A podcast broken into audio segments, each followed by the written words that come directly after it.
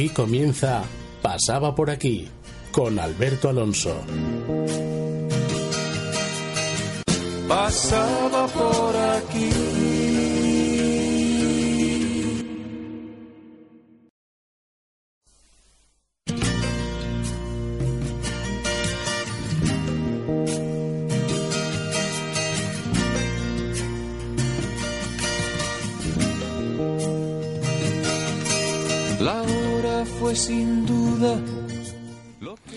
Buenas tardes amigos. Hoy 18 de diciembre, cuando solo faltan seis días para la Nochebuena, un programa más de Pasaba por aquí. A partir de ahora ampliaremos nuestro horario, compartiendo con vosotros todos los miércoles entre las 8 y las 10 de la noche aproximadamente. Nuestra única intención es informar, entretener y pasar un rato agradable en compañía de nuestros invitados, colaboradores y, por supuesto, con vosotros, que estáis escuchando a través de las ondas. Como sabéis, el programa se emite en directo en las emisoras 106.1 y 91.5 de tu FM. También lo podéis escuchar en la web www.apqradio.es. Un programa más, siempre avanzando intentando acercaros la problemática de las asociaciones, tanto de discapacitados múltiples, así como vecinales y de distintas adicciones.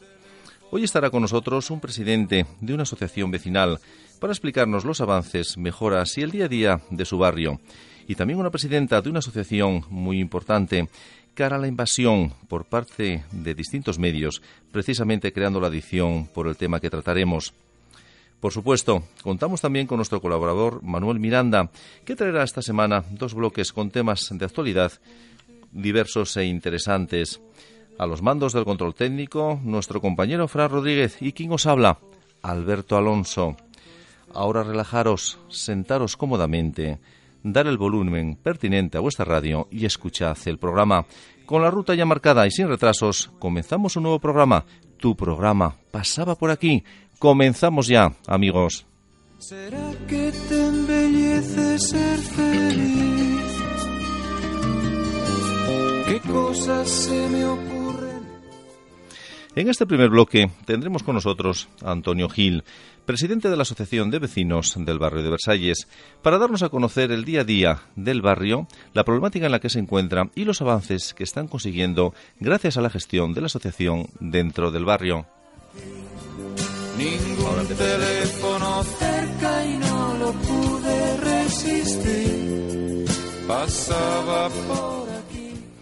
En este bloque del programa que llamamos Aquí y Ahora, pretende dar a conocer el día a día de nuestros barrios, la problemática en la que se encuentran y los avances que se están consiguiendo por la buena labor de las asociaciones en colaboración con los gobiernos locales. Tenemos con nosotros al presidente de la Asociación de Vecinos del barrio de Versalles, Antonio Gil. Buenas tardes, Antonio. ¿Cómo estás? Buenas tardes. Muy buenas tardes. Gracias por acompañarnos y poder contar contigo en nuestro primer bloque del programa. ¿Comenzamos ya? Cuando quieras. Directamente, sin comodín y sin nada. De frente. Vamos a ello. Mi primera pregunta es, ya ves que pregunta, ¿qué decisión conlleva a un vecino a ser presidente de la asociación y qué es lo primero como presidente que has hecho? Bueno, la decisión fue a través de otros compañeros, me pidieron que, que entrara a echarles una mano, como siempre, en las asociaciones. Eh, empiezas echando una mano y acabas acabas de presidente. Involucrándote hasta, Eh, hasta las 100%. trancas. Yo la verdad es que cuando me cuando doy un paso y me comprometo con algo me gusta me gusta implicarme y dedicarle todo el tiempo que puedo disponer. Y bueno, en cuanto a la segunda pregunta de qué fue mi- nuestra primera decisión, pues nuestra primera decisión fue que, el- y además fue muy importante de cara a la seguridad vial, como fue el, en la calle Gutiérrez Herrero, Sí. eh, es un vía, es el- la, la entrada y salida de Avilés de dirección a Villalegre, Los Campos y, y, y- y Gijón. Y- Y Gijón, sí, sí, no tengo entonces ahí es, un, es una carretera con dos, dos con ocho carriles, vamos, os cuatro, Sí. do- no, perdón, con cuatro, Con dos cuatro. y dos por cada. Entonces, claro, mm, había un paso de peatones allí que no tenía semáforo, el único que hay en todo el tramo de Gutiérrez Herrero, desde la- el inicio de la calle hasta la rotonda de los canapés. Sí, Era un paso, eh, es un paso muy utilizado por gente que mm, salen del barrio con dirección a un supermercado que hay allí, a un centro de día y a una barriada nueva que se cre- que se construyó como es Puerta a la Villa. Nosotros hicimos las gestiones, ya hubo varios accidentes ahí, desgraciadamente incluso Ya. con muertes. Sí, sí, sí. Y iniciamos las gestiones, nada más tomar, tomar el, el- el- el cargo, El cargo, de, de la nueva sí, directiva. Eh, la verdad es que por parte del ayuntamiento eh, tuvimos toda la colaboración. Es un poco compleja la- la- la- el desarrollo de esta petición porque la carretera es, mm, es de ámbito comarcal, con lo cual pertenece al Principado. Sí. Pero bueno, la, Sí, sí. ayuntamiento entendieron que era muy importante, muy necesaria y en cuestión de dos meses estaba el semáforo funcionando y el paso de peatones lo trasladaron un poco hacia atrás para evitar que hubiera un poco de problemas con la parada del autobús y bueno, ahí está funcionando y muy utilizado y desde, desde esta asociación, la asociación no solo de Versalles, es la asociación Marcos del Tornillo que conlleva, Sí. que tiene Sí, sí, sí, Versalles, la Magdalena, la Teixera, Puerta la Villa, Sí, señor. y bueno, desde esta asociación siempre hemos dado a través de los medios el- el- las gracias al ayuntamiento por la agilidad con la que se, se, se realizó esa obra. Una gran labor, porque además eh, suele pasar, amigos, que en estos pasos de peatones, que, que suelen estar en rectas o en zonas eh, salido- saliendo de una curva, etcétera, realmente Saliendo hasta de una que- rotonda. o una es que rotonda. salen a una velocidad bestial. Claro. Hasta que ocurre una desgracia o varias desgracias, nadie toma medidas. Afortunadamente fue una de las primeras medidas o la primera medida que habéis primera. tomado. De otras muchas que luego vamos a enterarnos porque ya veréis todas las actividades y todas las acciones que realmente que esta asociación hace, encabezada por Antonio Gil. Eh, quería hablar, eh, Antonio, eh, para ya empezar en- en- con calor en la conversación, en el tema. Quería hablar de los fondos EDUSI. Los fondos EDUSI, amigos, son des- el desarrollo urbano sostenible integrado. Forman parte de la convocatoria. Voy a explicar un poquito lo que son Sí, para sí, luego sí. entrar en tema. Entrar en, en detalle. En detalle, sí, señor. Forman parte de la convocatoria de la Comunidad Económica Europea que el Ayuntamiento de Avilés dinamiza en los barrios de Versalles y de la Luz. Crean estrategias de desarrollo urbano sostenible para las ciudades y los municipios. Generan valor a la ciudad cuidando el medio ambiente e integrando a los ciudadanos en el desarrollo urbano. Por ejemplo, ¿qué acciones hacen? Os cuento. Cambian la, ilumi- la iluminación que hay actual eh, por luces LED, restauran y recuperan monumentos, potencian comercio en el barrio, el comercio en el barrio tan necesario para que siga habiendo vida, ¿verdad? Eh, planes de empleo a la juventud o rehabilitan fachadas, edificios antiguos o edificios emblemáticos o etcétera. Ejecutarán o ejecutaron ya porque prácticamente se nos está acabando el año, ¿eh? o eso había previsto para el año 2019, una veintena de proyectos. ¿eh? Eh, el ayuntamiento destinará 5,4 5,4 millones de euros a obras financiadas por Europa y otros 3,8 millones a inversiones con cargo al presupuesto. El 80% es financiación europea y el 20% restante del consistorio. Mi primera pregunta, Antonio, respecto a estos fondos de DUSI, ¿qué supone esta inversión para el barrio?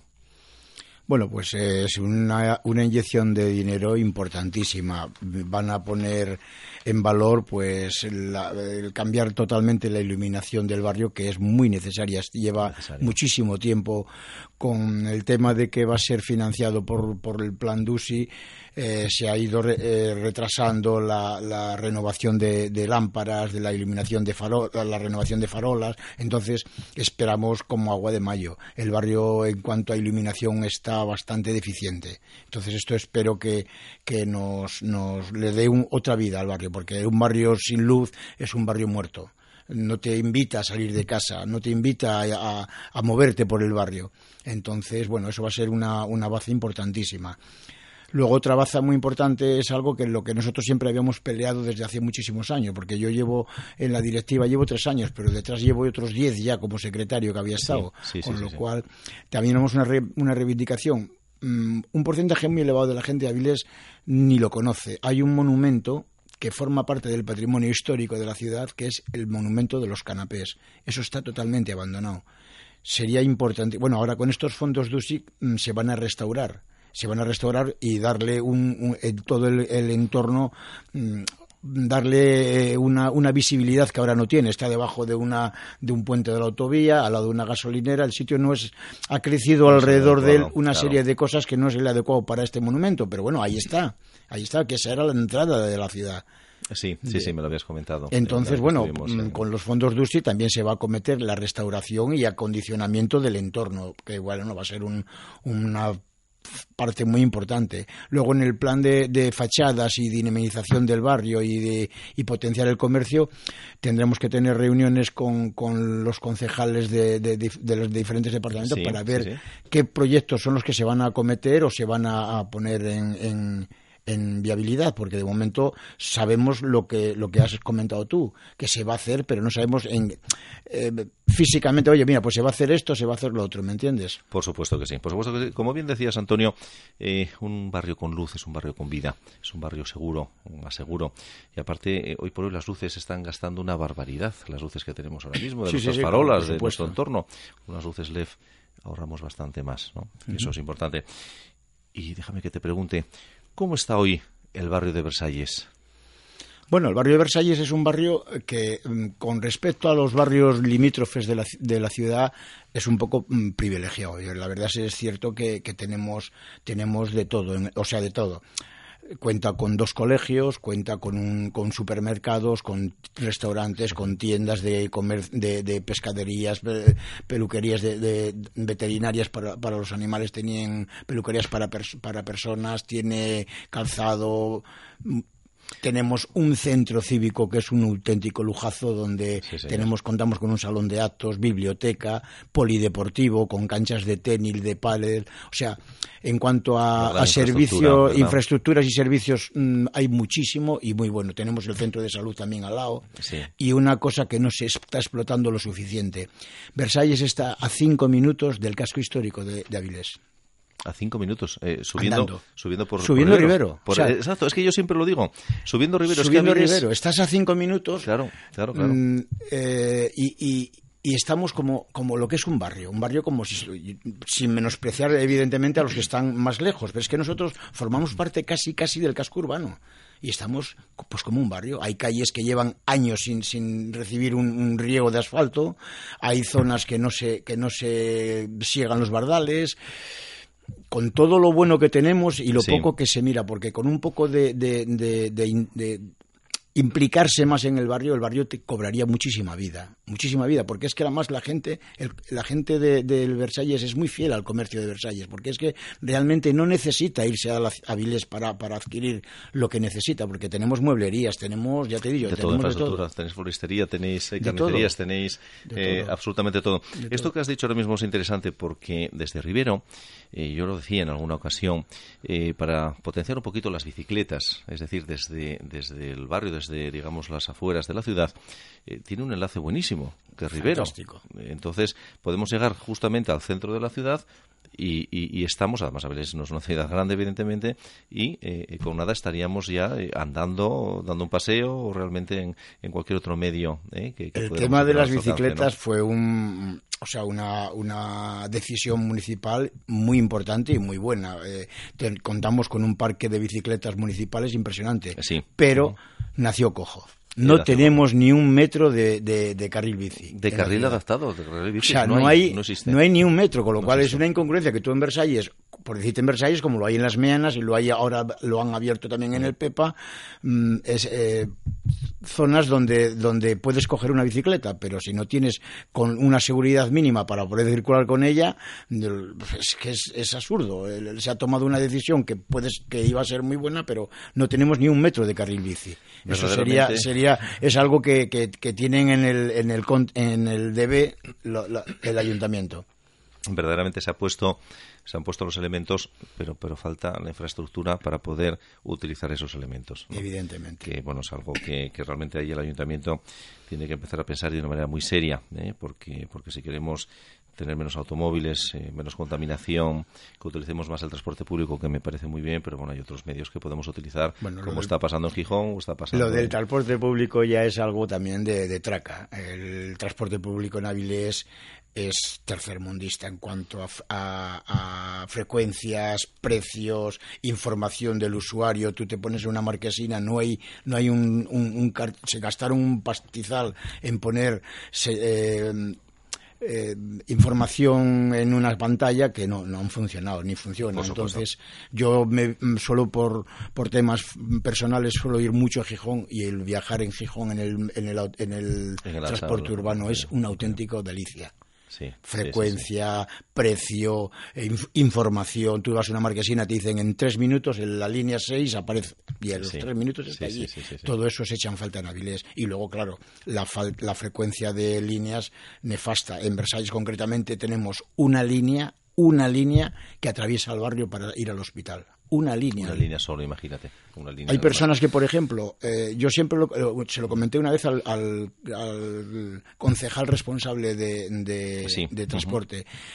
Eh, una persona que vive en la Tesiera, para irse a la Carriona, Sí, tiene que atravesar el barrio entero para coger un autobús en Gutiérrez Cerrero, desplazarse hasta Vilés, bajarse en las Meanas, atravesar el, camp- el, bar- el parque de las Meanas y coger otra, otro autobús que le lleva a la Carriona o subir directamente andando, que tarda menos. claro.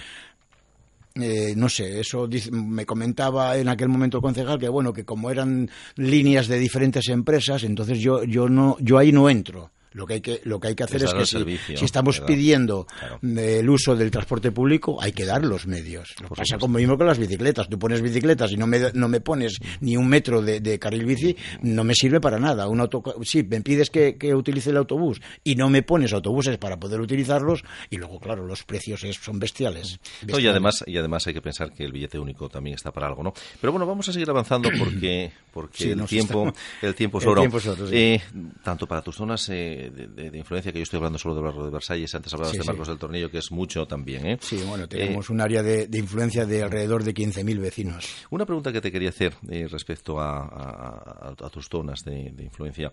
Eh, la accesibilidad, las anchuras en las aceras, me refiero, y la accesibilidad a las mismas, para personas que lo necesitan, ruedas, muletas, gente ya muy mayor, etcétera. Eh, ¿Cómo está? ¿Cómo está Bueno, en esto, en esto el barrio ha mejorado muchísimo. Es, es difícil encontrar una acera que en un margen corto de, de- de distancia no tenga un, un- un- un lugar donde una, una persona con movilidad reducida no pueda moverse. De los que hemos detectado, evidentemente, hemos dado el aviso a la- a la- a la- al ayuntamiento y se han puesto manos a la obra. Tenemos un pequeño tapón ahora que esperemos que se resuelva, que es de- justo desde donde está el, el- el aparcamiento de, de los canapés. Hay una acera que te comunica con este famoso paso de peatones que hablamos al principio. Sí, Ahí sí, hay sí. tres escalones. Sí, sí, sí, La gente que va a ese supermercado que hay enfrente, que eh, tiene que, tiene que, si vas con silla de rueda, olvídate, no puedes pasar. sí, sí, sí. Y si vas con un carrito con compra, pues es, es, es, es lamentable. Entonces, bueno, estamos ahí con el ayuntamiento, parece ser que, que están, están también en ello. A ver si somos capaces tiene de conseguirlo. rampas, tiene que haber accesibilidad, ¿eh? para- Evidentemente. para No, pero, con el resto, ya te digo, las aceras, las aceras están bastante bien dotadas de, de- de acceso. Y luego el ancho, evidentemente, hay, el- es un barrio muy antiguo y hay zonas donde las aceras y las de raza conviven mal. Pero bueno, se van, Antonio. se van solucionando. Es poco un poco. placer. Solo, solo que la radio y los bloques, eso que hemos aumentado cinco minutos y dicen ya que nos quedan cuatro. Pero bueno, te voy a seguir rápidamente con las Sí. preguntas para poder. Es que yo también, eh, sí, mm, ah- para poder hacer yo más preguntas que, que se pueda enterar todo el mundo realmente de más cuestiones. ¿Existen suficientes puntos de recogida para el reciclaje y el horario de recogida de la basura es el apropiado? Bueno, yo creo que puntos mm, hay, hay bastantes, hay bastantes. El, el horario, me figuro, yo vivo, yo no soy, no vivo realmente en- dentro de lo que es el barrio, pero, pero bueno, hay veces que encuentras el clásico contenedor hasta arriba, pero mm, yo Pero creo que está bien, bien, ¿no? yo creo que está bien, sí. Y- Y, ahí de- y ahí los todos los contenedores de, de los diferentes residuos. Está- yo creo que está Sí, además, aceptable. además Avilés es una ciudad que te deja el contenedor, eh, no te recoge, nos quedan tres minutos, no te recoge realmente eh, los contenedores pequeños y te los pone por la noche, sino que siempre te deja el contenedor, con lo cual es, pues bueno, te deja una mucho más flexibilidad a la hora Sí. de, de poder tirar los residuos. ¿Crees necesario mejorar la seguridad vial del barrio? Señales, semáforos, indicaciones, obligaciones prohibidas, obligaciones, eh, obligación de, de seguir por el Dentro del barrio no hay ningún semáforo, eso ya partiendo de la base. Y en algunos sitios sería muy necesario. Hay zonas donde los coches campan un poco a, a su- a sus anchas. Exceso de velocidad, eh, respetar poco los pasos de peatones. Entonces, algún semáforo en sitios estratégicos no vendría del todo mal, sobre todo en los que están próximos a los colegios. Ahí sí se, se- se- echan falta alguno. Correcto. ¿Dispone el barrio de una infraestructura suficiente para que los jóvenes dispongan de un lugar de encuentro donde se les pueda ofrecer alternativas de ocio, talleres didácticos, saludables o similar. Bueno, como te comenté al principio, tenemos un centro cívico, tiene infinidad de salas. Hay una biblioteca, hay un salón de actos donde se hacen jornadas de hay, hay eh, temporadas de teatro y luego la asociación hace 25 actividades semanales, eh, desde clases de gaita hasta bailes de salón, trabajos en cuero, hay hacemos excursiones tanto eh, de senderismo como de como culturales y la gente responde. Pero bueno, sí, sí habría que buscar un lugar donde los jóvenes que no se integran en las asociaciones a hacer zumba o hacer eh, y, no tienen un sitio donde ellos, hombre, ahí tenemos un polideportivo con una cancha. Y estupendo, y estupendo además. Eh, es donde hay canchas de tenis, canchas de pádel, canchas de. Hay una cancha de balón de multiusos. Entonces, bueno, eh, yo te digo la verdad que en cuanto a infraestructuras, el barrio está bastante bien. Un lugar de recreo para ellos más, más exclusivo, pues tampoco estaría de más. ¿Y reúne los parámetros necesarios para considerarlo un barrio donde vivir con calidad? Yo creo que sí. Si, si resolvemos el tema de la iluminación, que está, que está creo que en, vista, en vías de solución, y, al final se acomete una, una intervención integral en el parque, el parque está totalmente, lleva años sin, sin, sin recibir un, un euro en, en, mejora. Entonces, en el ayuntamiento me han dicho que sí, que lo tienen, que lo tienen en mente, pero bueno, ya sabes, el tema es de presupuestos. Pero si recuperamos el, el parque para el barrio y se acomete eso, una, una iluminación acorde eh, y se potencia un poco lo que es el comercio del barrio, yo creo que el barrio es, es bueno para vivir. Estupendo. Tienes los micrófonos de APQ Radio aquí en tu programa, en Pasaba por aquí, para decir lo que tú quieras decir antes de despedir el bloque, lo que tú quieras comentar, lo que nos quieras aportar, lo que te parezca en este momento tienes el micrófono para decir, bueno, qué cosas estáis haciendo a corto o medio plazo, qué cosas esperáis poder hacer ya, eh, de lo que os sentís orgullosos, pero eso sí, con un tiempo limitado, querido Antonio, porque... Pues me puedes ir cortando porque yo, yo hablar ya más, te habrás dado un, cuenta. Un resumen, un resumen, sé que además eres muy generoso en cuanto a la información, que eso es importante porque tenías mucho que decir. Mucho que decir, Porque es un barrio que además tienes unas actividades tremendas, mueven en sus actividades mil personas, mil personas pero no solamente del barrio y zona de influencia, sino también que vienen de Gozón y de otros puntos, porque como tienen tanta y tanta variedad, la gente acude para, para, poder disfrutar y poder tener también estas actividades a su alcance. Algo muy rápido, muy rapidito que tú quieras decir para despedir el bloque, Antonio. Bueno, estamos orgullosos, mm, entre comillas, de una obra que era demandada desde hace pues como 12 o 13 años, que es la reparación de los patios interiores del barrio. Al final se han conseguido ya el año pasado reparar dos y en los otros dos que quedan pendientes en, cuestión de, eh, hacia la primavera ya empezarán a, a, cometerse la obra de esa. Mm, bueno, y luego, pues no sé qué más, eh, pedirle a, los vecinos eso, que, se acerquen a la asociación, que se, acerquen a la asociación y que participen de la asociación, porque necesitamos que, la gente se, se implique y que vayan, que vayan a contarnos sus inquietudes, sus quejas, y, nosotros se las trasladamos al ayuntamiento. Estupendo, estupendo. Pues nada, amigos, se, acaba el tiempo. Debemos de despedir ya este bloque. Y Antonio, darte las gracias por estar hoy aquí con nosotros, informarnos del barrio y aportarnos también eh, vuestro día día a día, que es importante. Gracias, Antonio. Hasta siempre. Gracias a vosotros. Bien, amigos, damos paso a nuestro siguiente bloque. Aquí en APQ Radio, en tu programa Pasaba por aquí. Es torpe que tú creas que quiero sorprenderte en un desliz. Y bien qué tontería, no soy nada sutil si yo solo pasaba,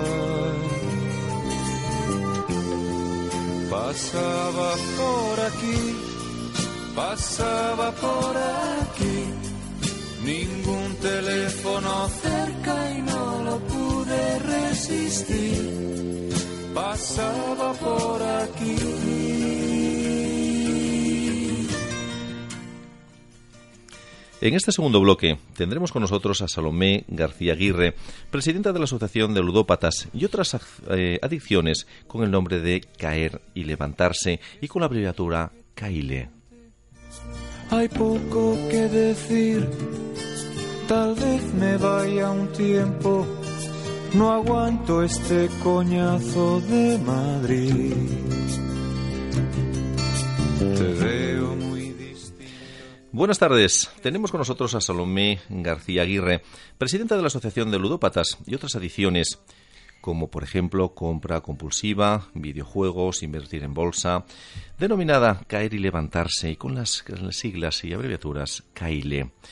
Salomé García es natural de Avilés. Trabajó durante 12 años en el sector de telecomunicaciones e instalaciones eléctricas y actualmente ostenta el cargo de presidenta de la Asociación de Ludópatas y otras adicciones comportamentales.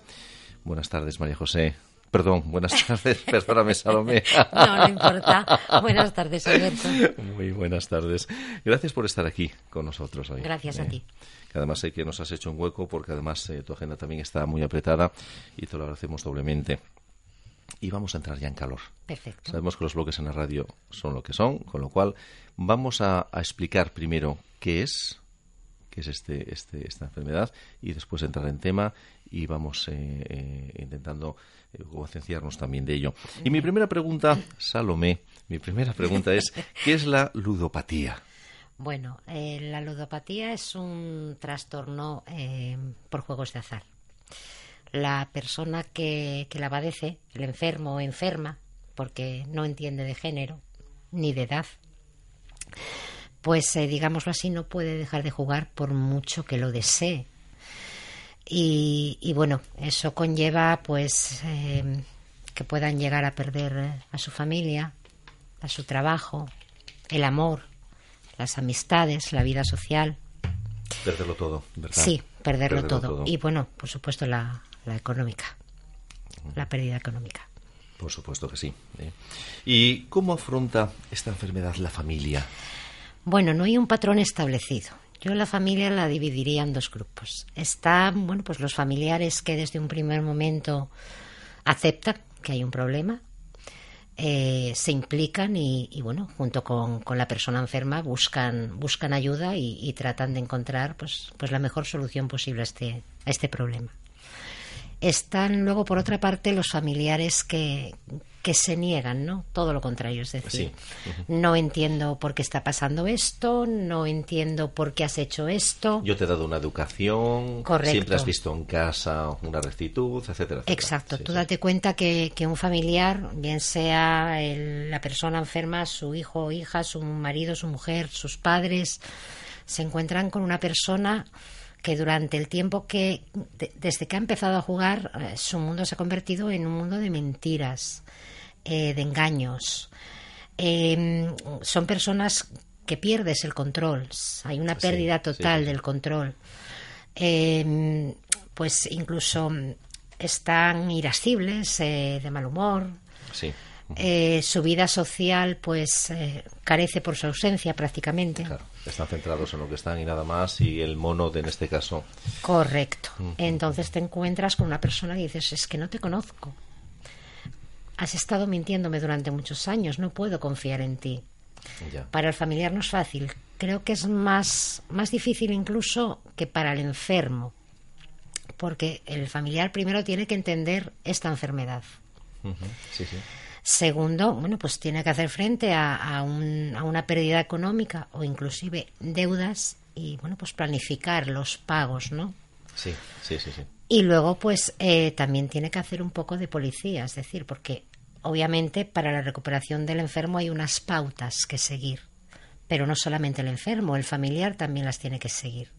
Es decir, va a tener que ser quien se encargue el 100% de la economía familiar, es decir, hay que hacer pagos, hay que las cuentas solo las puede manejar el familiar, tiene que llevar un control de cada céntimo que Sí, gaste el sí, sí. enfermo o enferma.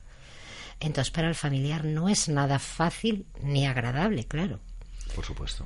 Pero bueno, yo creo que cuanto primero se conciencien y asuman que es una enfermedad y que la persona enferma se puede rehabilitar perfectamente, mejor será para ellos y también, bueno, pues para, para el enfermo o enferma en concreto. Luego entraremos en el tema de terapias, de ayudas. Correcto. Para lo bueno y además lo importante que es una asociación. Sí. Y quisiera preguntarte, Salomé, Sí. ¿qué síntomas o patologías tienen las personas que padecen esta enfermedad y cómo pueden, que esto es importante, detectarse?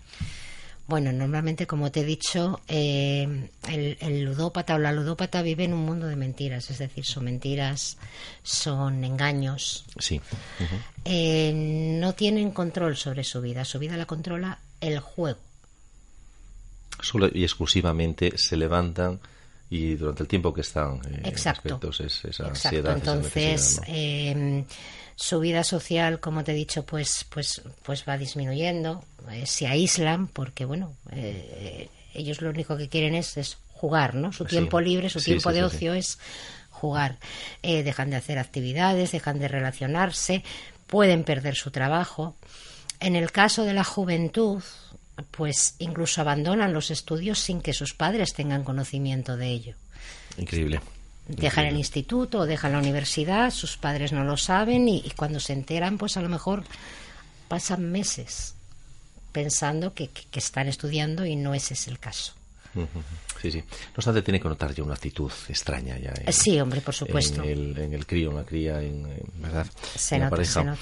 Y te pregunto, abiertamente, ¿es posible salir del túnel con ayuda adecuada? Sí, sí, claro que es posible. Eh, la base principal es que la persona enferma quiera rehabilitarse, porque la ludopatía no tiene cura. No tiene cura. No, una persona es ludópata hasta el día que se muera. Lo que sí que puede aprender es a vivir sin juego, a recuperar pues a su familia o a su marido o a su mujer, Importante. muy a importante. recuperar su vida social, a, a- a volver a tener una estabilidad, o sea, un trabajo, una vida normal como cualquiera de nosotros. Sí. Y, y todo ello, a ver, el camino no es fácil, ni es corto, es complicado.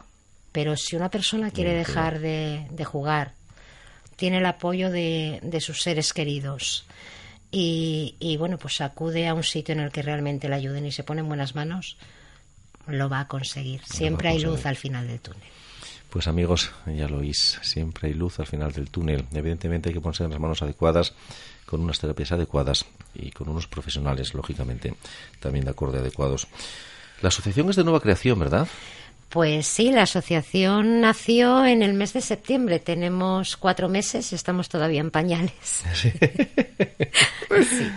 Bueno, pero, con mucha con mucha ilusión y con mucha gana de ayudar a, a todo aquel que lo necesite, por supuesto. Qué importante. Mira, yo ahora estoy conociendo las asociaciones de discapacitados múltiples, la tuya y otras más que vienen eh, al programa. Sí. Y el valor humano que hay en, en cada uno de vosotros es inmenso, es tremendo. Porque, amigos, mm, la gran mayoría de ellos no cobran un duro. Lo hacen por sus convicciones, lo hacen porque entienden que debe de ser así, lo hacen por ayudar, lo hacen porque, bueno, por, por, por, por muchas razones, pero no cobran un duro. Entonces, ese valor humano está eh, muy alto, ¿eh? muy alto. Y te pregunto, eh, Salomé, ¿cuántas personas forman el comité ejecutivo y asistencial hoy por hoy de la asociación? Bueno, pues la junta directiva está compuesta por cuatro miembros. eh, yo, la presidenta, eh, vicepresidente, secretario y tesorero. Como tú bien has dicho, todos desde un voluntariado. Y luego contamos con una psicóloga y con una trabajadora social que de forma también voluntaria y desinteresada nos están ayudando muchísimo.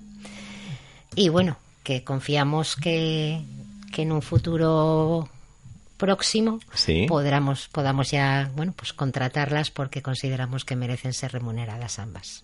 Por supuesto que sí, y necesarias también. Sí, ¿eh? son imprescindibles y su labor es mm, excelente. Excelente, por supuesto que sí, que luego vamos a entrar en ello. Bien. Eh, que- o, o- o ya empezamos ya a entrar en materia. Cuando quieras. ¿Realmente qué servicios se van a encontrar las personas que se acerquen a la asociación pidiendo ayuda? Con lo cual ya podemos entrar en ellos. Bien, pues para empezar se van a encontrar con un grupo de personas que les van a escuchar, que les van a entender, Sí. que les van a asesorar y que les van a ayudar. Importante, que les van a escuchar lo primero, Sí. que les van a entender porque están especializados en ello.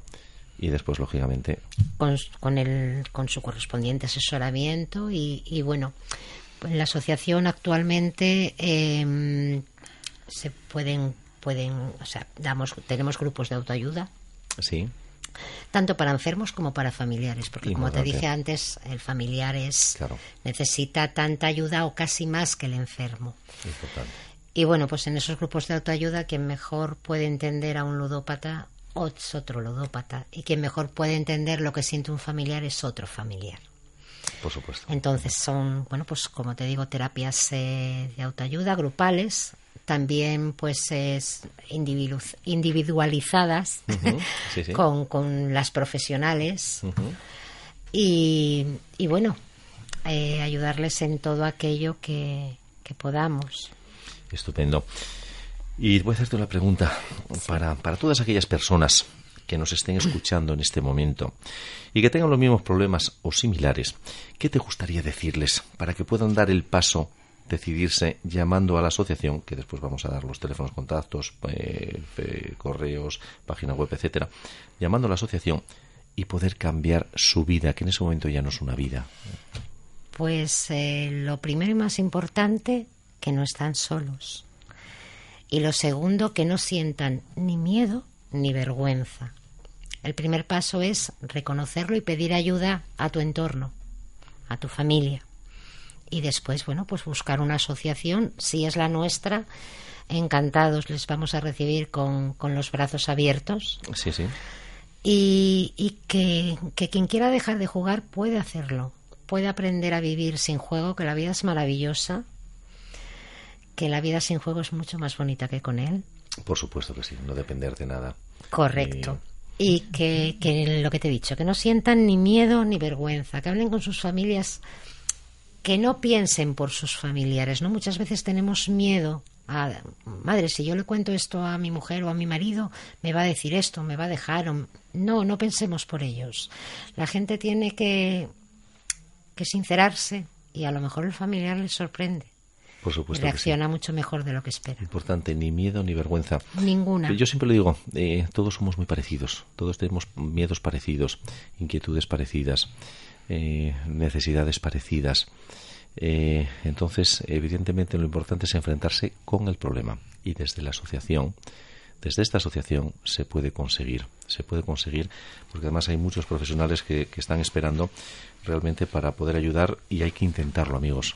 Lo más fácil a veces es dejarse llevar, pero vamos a ser valientes. Ni miedo ni vergüenza. Y lo vamos a decir bien alto. Ni miedo miedo, ni, vergüenza. vergüenza. No hay que tener miedo a salir, además No. del túnel, ni vergüenza. Porque todos, y el primero que diga que no está mintiendo, cometemos errores. Yo soy el primero.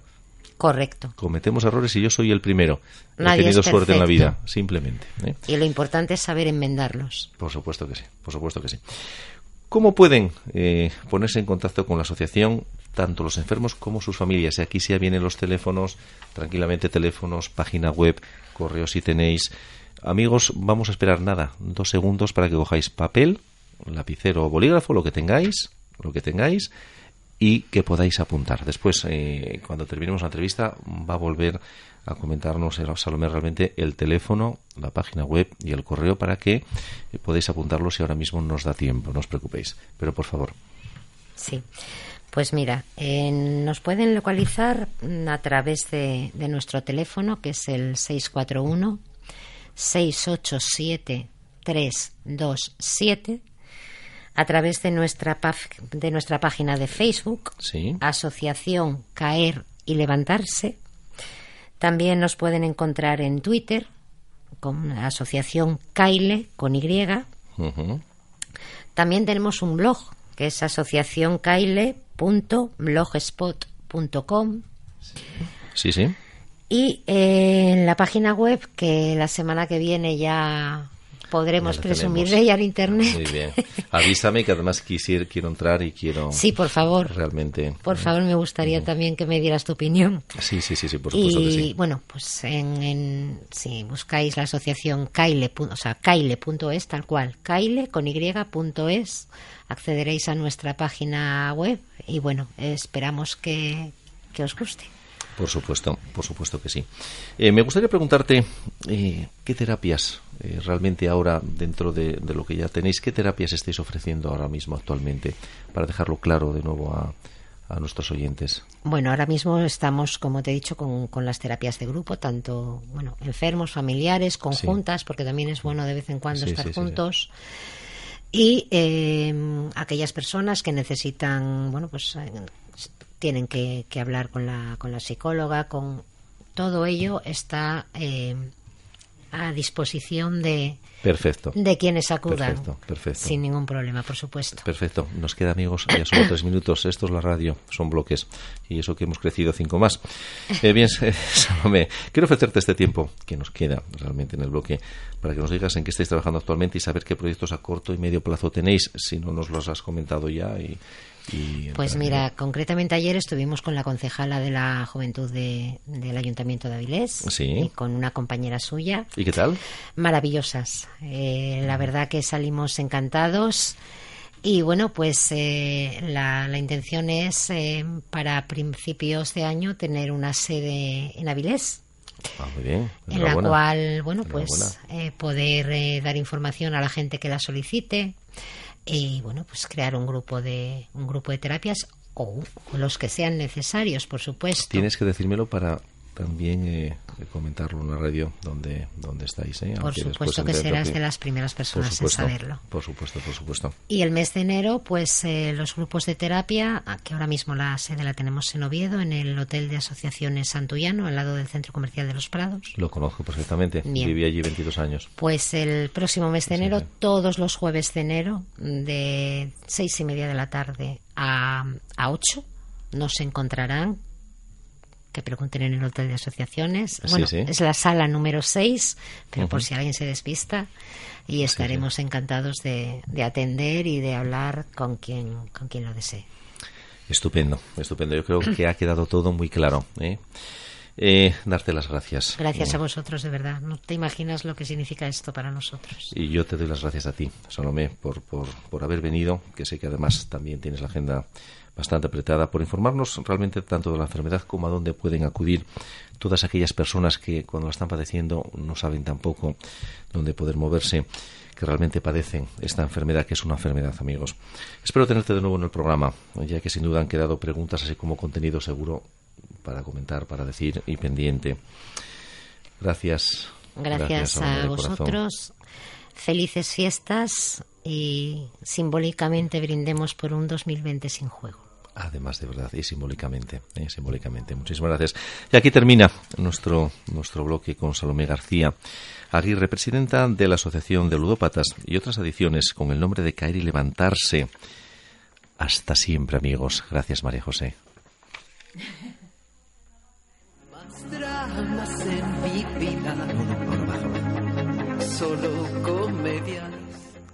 Y ahora, amigos, os vamos a dejar con un tema musical de Fangoria, Dramas y Comedias. Disfrutadlo. Con historias de celos, llantos y tragedias, no.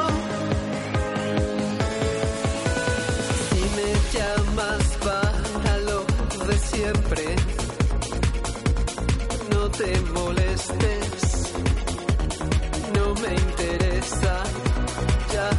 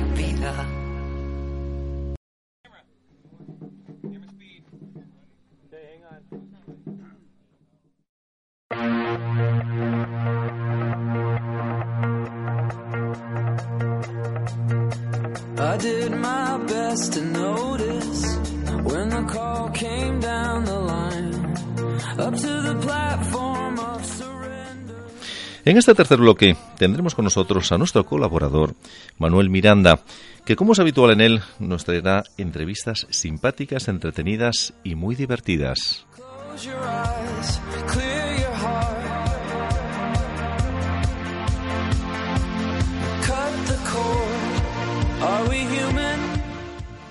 Buenas tardes, Manolo. Hola, buenas tardes, Alberto. ¿Cómo estás? Muy bien, muy bien, estando aquí, muy bien. Estupendo. Hoy además Sí. tenemos, eh, fíjate que coincide el programa, la duración del programa, que hoy crecemos. ya lo Fíjate, comenté en hombre, principio, una hora más, Eso, dos ya, ya lo decimos de principio, que esto iba a crecer porque esto estaba muy bien preparado. Y date cuenta, date cuenta lo que es el fútbol, que el Real Madrid y Barcelona han querido ese mismo día ponerse ellos en la mismo horario, en la misma franja horaria. fíjate que me acabo de enterar lo que me gustó el fútbol. Pero no se pondrán, no podrán con nosotros, ni mucho menos, Nada, ni nada. mucho menos, Hay, hay audiencia para todo. Porque hoy nos va a sorprender, nos va a sorprender. ¿Yo? Y yo, Manolo, me gustaría de verdad que nos presentaras a tus invitadas. Bueno, pues hoy te traigo a, a- a dos personas peligrosas. ¿eh? Son las chicas de Lampa. ¡Guau! Las chicas Las de chicas de Lampa. Pero bueno, no, no son, no, son, no son peligrosas, no son gángsters, no están... Tienen certificado de, de Alberto Villor del otro día que aquí, está, no hay problema. Está- son Mónica y Noelia. Buenas tardes. Hola, buenas tardes. Buenas tardes, De Lampa de Líes, de la madre- Asociación de Madres y Padres de Lampa de Líes. No tiene nada que ver con, Ah, vaya con susto, los gángsters vaya susto, con- Dios mío. Al Capone, no, no, no. Son gente, son gente sana y muy maja. Eh, pues nada, vienen, vienen aquí porque son un AMPA que, que es muy dinámica, muy activa, no paran, eh, hacen muchísimas cosas y, y- creo que tienen muchas cosas que contarnos porque, bueno, es una manera, hay que ver la manera de, enfocar eh, la relación de, de las AMPAs, de los padres, de las familias, con los centros, con los críos, con el entorno, a ver, ver cómo, cómo, cómo funciona, ¿no? ¿Cuánto tiempo lleváis eh, ahora ya en el instituto? ¿Cuánto tiempo lleváis eh, Eh, funcionando? Este es el Tercer año. tercer año. Como Este es el no, tercer cuarto, año. Ter- Cuarto, que están Vale. en primero. Sí, cuarto. Sí. Empezamos bien. Vamos a esperar, la pregunta, la pregunta era difícil. Era una Los- pregunta trampa. lo sabemos, Sí, pregunta es trampa. verdad, es verdad. Es Sí, el sí, cuarto. Es el cuarto, es como, el cuarto. como junta directiva, sí. Alberto, Sí, como puedes ver, la entrevista no está preparada. No, no, para, para nada. Somos así de Pero- naturales. Y pero- espontáneas. Pero es lo que, nos- lo que más nos gusta de ti. Bueno, entre tres, entre tres y cuatro años. Cuatro. Cuatro, cuatro años, cuatro cursos. Exacto. Tres años, cuatro cursos. Lo así. Cuatro, cuatro, Bueno, cuatro, cuatro. Por unanimidad. Cuatro. Eso en el, en el IES de la Magdalena. Eh, pero venís, de, de- venís atrás, venís también de, de cole, ¿no? Yo no, yo soy novata. Aquí Yo- la de las Yo sí, yo ya vengo también del colegio, del Tú- colegio de Versalles. ¿De Colegio de Versalles también? ¿De cuántos años atrás? Pues tres, Tres también. sí. O sea, cuando tienes siete, siete añitos Sí, ya de, experiencia. experiencia. en- Sí, claro, y los que me quedan luego seguir porque termina Bueno. una y empiezo Otro. el otro. O sea, que tú, o sea, que tú vienes con ánimo a tope. Sí, O sea, yo a ti, incombustible quiero allí total. quedar mm, Tú, tú quieres una placa allí, Sí, ¿no? claro. Vale. Te veo- Presidenta forever. Te veo en la universidad también, en el AMPA de la universidad. Nos lo hemos planteado, ¿eh? y nos lo han propuesto. O sea, que no, sé- no sé yo la fuerza que pueda tener, porque Ya, el- no. la participación de las familias, ¿eh? A partir de, de primaria, llegamos a secundaria y Eso es una cosa que a mí personalmente, y lo sabe aquí la prensa, y me ofende muchísimo, lo siento decir públicamente, pero me llama mucho la atención que en el cole somos los padres, estamos ahí todo el rato, con los profes, con actividades que hacen Lampa, todo, y de repente en tres meses que han pasado de sexto a primero de la ESO, desaparecieron, pero desaparecieron del todo. Que de 100, pues te vienen tres. De 100 te vienen ¿Y tres. qué- ¿Por qué pensáis que es que ocurre eso? podemos entender, o por lo menos yo, que ellos quieran como dar libertad a los alumnos, pero creemos que no está reñido una cosa con la otra. Tú puedes dar libertad a tu hijo, autonomía, pero no desvincularte de su educación, porque creemos que los padres tenemos que estar en la educación siempre. Es que es la base, la educación en casa, la educación en el colegio, eh, después, lógicamente, los, los temas que, que- que te van a impartir en clase para poder bueno, adquirir unos conocimientos y poder subir de grado, etcétera, etcétera, es, es la base, ¿no? Y no solo el ir a hablar con el tutor, qué tal está, sino pues involucrarte en las actividades que se hacen Sí. en el centro. Sí, sí. De las charlas, por ejemplo, que hace Lampa, son charlas que se dan también con los niños. ¿Qué le están contando a mi hijo en el instituto? Pues una manera de saberlos yendo por la tarde a las charlas que hace Lampa. Es que claro, la educación no solamente son las materias que tienen en las clases, es la vida misma y lo que te sucede en la, tu vida cotidiana. Entonces, queremos que sean charlas normales, de, de- que, no, que no pensamos en que pueda tener algún problema para los alumnos. ¿Pensáis que sigue entonces? Yo, yo es que soy partidario de esa, de esa opinión, de, de, de ese- de esa explicación, de que la gente seguimos todavía anclados en la EGB y que luego en el instituto ya era ya vo- voluntario, ya no era obligatorio, y seguimos todos todavía anclados después de, de tropecientos años en ese planteamiento. Yo creo que sí, porque igual es la única explicación que podemos encontrar a que a esa desaparición de los Sí. padres, ¿no? Sí, sí. Puede que sea eso, porque o eso o pasotismo, una de dos. Pero en cambio, eso pa- lo que tú dices, en tres meses, tu Claro. hijo deja de necesitar eh, ir, al, co- ir al comedor por la mañana, a mediodía, eh, no necesita actividades extraescolares, necesita en tres meses. O en dos Exacto. meses y En poco. dos meses, sí. eh, eh, no es poco. Entonces, de repente, son, son adultos, son mayores. Pero en casa seguimos tratándolos como peques en muchas ocasiones. y dándoselo todo hecho, que eso es Sí. una cosa que este AMPA lucha mucho por porque esos Sean alumnos autónomos. sean autónomos, Autónomos, sí, sí. y actividades que hacemos con ellos precisamente es para eso para que ellos tomen sus decisiones y sean autónomos, pero evidentemente los padres están ahí detrás siempre Y son, vamos, muy quisquillosos en ese sentido. Eh, Y lo eh, conseguís, perdóname, Manolo, sí. lo conseguís, eso. Bueno, con trabajo y eso, algo conseguimos. Sí, sí, es verdad que puedes notar a lo mejor dependiendo del grupo. Tenemos grupos que todos lo que les dices es, venga, vale, Sí, sí, me sí. apunto, se apuntan a todo y otros grupos que hay que ahí llevarlos con la correa un poco. Ya. En, vosotros en, en hablases, Mónica, ella participó en el, en el AMPA del colegio, Mm. tú no, te empezaste en el instituto. ¿Qué, qué diferencia hay eso de, de actividades y de implicación del- de las familias? ¿Cómo, cómo notas esa, esa, ese paso del cole al? Es que nos, yo en, el instituto estamos haciendo un poco el trabajo de lo que yo hacía. O sea, que en- mantenéis esa línea Sí, de trabajo, sí, ¿no? sí, sí, porque como Más- es lo más- que conocía, sí es verdad que año a año intentamos, eh, con las nuevas eh, personas que se incorporan al grupo, intentamos sacar cosas nuevas, pero bueno, la línea ha sido un poquitina del colegio.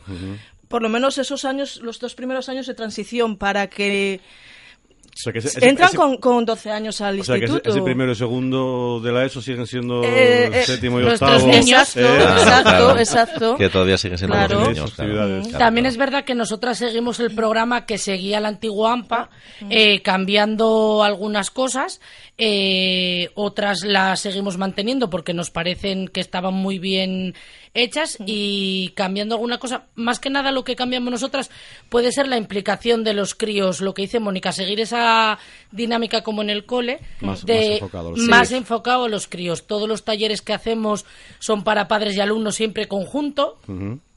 Y luego sí hacemos talleres únicos y exclusivos para alumnos, como por ejemplo mañana, que en las jornadas de Navidad que hace el ISTI, pues mañana, por ejemplo, yo personalmente Cuenta, cuenta, cuenta, voy a hacer un taller de repostería creativa con los alumnos de primero de la ESO y primero de bachillerato. Eso suena muy bien, ¿eh? Vamos Eso a hacer unas bien, ¿eh? tartas Eso- deliciosas. Y en, y en eso participan. Sí, mucho. Es que es más, primero de bachiller la pidió ellos. Bueno, Acordaros del programa, acordaros de nosotros que a estas horas siempre hay un poquito de hambre. ¿eh? Podéis ir a No- no desayunar, una estáis todos invitados. Además, Manolo y yo no comemos mucho, nos gusta Bueno, con el bueno, café. bueno, Manolo, lo dulce. no le amarga, ¿eh? No, No, no. le amarga. no descubramos mm, Secretos. personales culinarias. Oye, eh, ¿qué tal la participación masculina en las AMPAs? Uf, eso es un tema que nos Cuesta. está costando mucho. Y eso que tenemos suerte, que creo que somos de los pocos AMPAs. Hay poquitos hombres, pero en el nuestro, en nuestra Tenemos junta dos. directiva, tenemos dos. Y bueno, ¿Y, sí, mujer- pa- y mujeres sois? eh, Seis. Pobres tiros. Los tratamos muy bien, ¿eh? Pueden dar fe por la cuenta Sí, que les trae. No creo que tengan, no creo que tengan queja, la verdad. Se lo preguntaremos. Los arropamos mucho. Muy bien. Bueno, ellos, ellos tienen derecho a levantar la mano, tienen derecho a opinar, Por- tienen derecho por también a, supuesto. of- a ofrecer temas. sí, sí, sí, sí. no, Sí, no, es, De una, hecho, es una po- broma, es una broma. De vez en cuando los dejamos, no Sí, siempre, sí. pero de vez en cuando los dejamos opinar. Oye, ¿por qué creéis entonces que hay poca participación masculina cuando antiguamente, hace, hace muchos años, ya en el- lo, lo que yo puedo conocer del año 90, 91, antes incluso, había mucho más hombre en las, en las APAs en aquel momento, la de padres de alumnos, había algo más de hombres que participaban, yo vamos, las que conocí, sí había, ahora hay mayoritariamente mujeres. Yo ¿Por creo qué? que antes, porque yo personalmente, por ejemplo, mm, tengo 37 años y mi padre estuvo en el AMPA del cole. Mi padre, no mi madre. Porque yo creo que en aquel momento era como yo soy el que sé hacer las cosas, el que estoy de trabajar fuera, sé desenvolverme, ¿no? Y era como el que tomaba esa decisión de ayudar. Y la mujer como que tenía que estar en casa, los niños, la casa, etcétera, etcétera. Yo pienso que igual puede ir por ahí, pienso, ¿eh? Y ahora ya es diferente. Sí, ahora yo creo que es comodidad. ¿Para qué nos vamos a engañar? Llanamente. Ahora los padres trabajan mucho, las madres Pero también las trabajamos madres también, mucho. Y en casa y fuera de casa. Exactamente, O sea, exactamente. y- Doy fe, doy fe. Volvemos también a lo mismo. Más, más vergüenza los hombres. Tienen más vergüenza, tenemos más vergüenza los hombres a la hora de, Pues de participar, de hacer cosas. Igual también lo que él dice, miedo a involucrarse. Yo creo que han, ha, ha quedado lo de las mujeres de Lampa y es como las mujeres de Lampa. Parece que es como, no, no, eso es para las madres. ¿Qué vamos a hacer nosotros ahí? Y, no, y cuesta. De hecho, los dos que tenemos los amenazamos para que, pa' que empezaban a ir a talleres Sí, sí, sí. así con sus hijos e hijas y les dijimos tú para ¿Pa acá y tú para acá. No te salgas de la junta. No. O sea que hay, hay que trabajar con, con los padres, más, los hombres, padres hombres, eh, los otros, las nuevas masculinidades. Hay que hacer algún taller, Mónica. Ya, en eso estamos, pero es que no tenemos ya agenda, ya no y, si tenemos los, días. y si los engañáis con algún tipo de merendola, cerveceta y fútbol. Merendola, tal, lo todos los días que hacemos taller Sí, hay sí, merendola. Y no hay manera. Y no ni hay con manera. Y esas. así. Ni con esas. Y son meriendas abundantes, ¿eh? Pero Caseras. igual es dulce, y los quieren salado a lo mejor. Hay de todo ahora. De todo. Ahora ya hacemos de todo ya. Joder, de pues yo, no, sé- yo no sé qué hace la, la- hace los Y padres eso que no tenemos de todavía cocina. Cuando tengamos cocina ya te diré yo lo que Prepárate. Bueno, Y- yo ya estoy taller. Y una pregunta, a ver, yo voy a imaginarme ahora que soy el padre de un crío, una cría, unos críos, unas crías en el colegio. Y yo, eh, nos reunimos un día, tomamos un café, yo sé que sois las chicas o las mujeres del AMPA.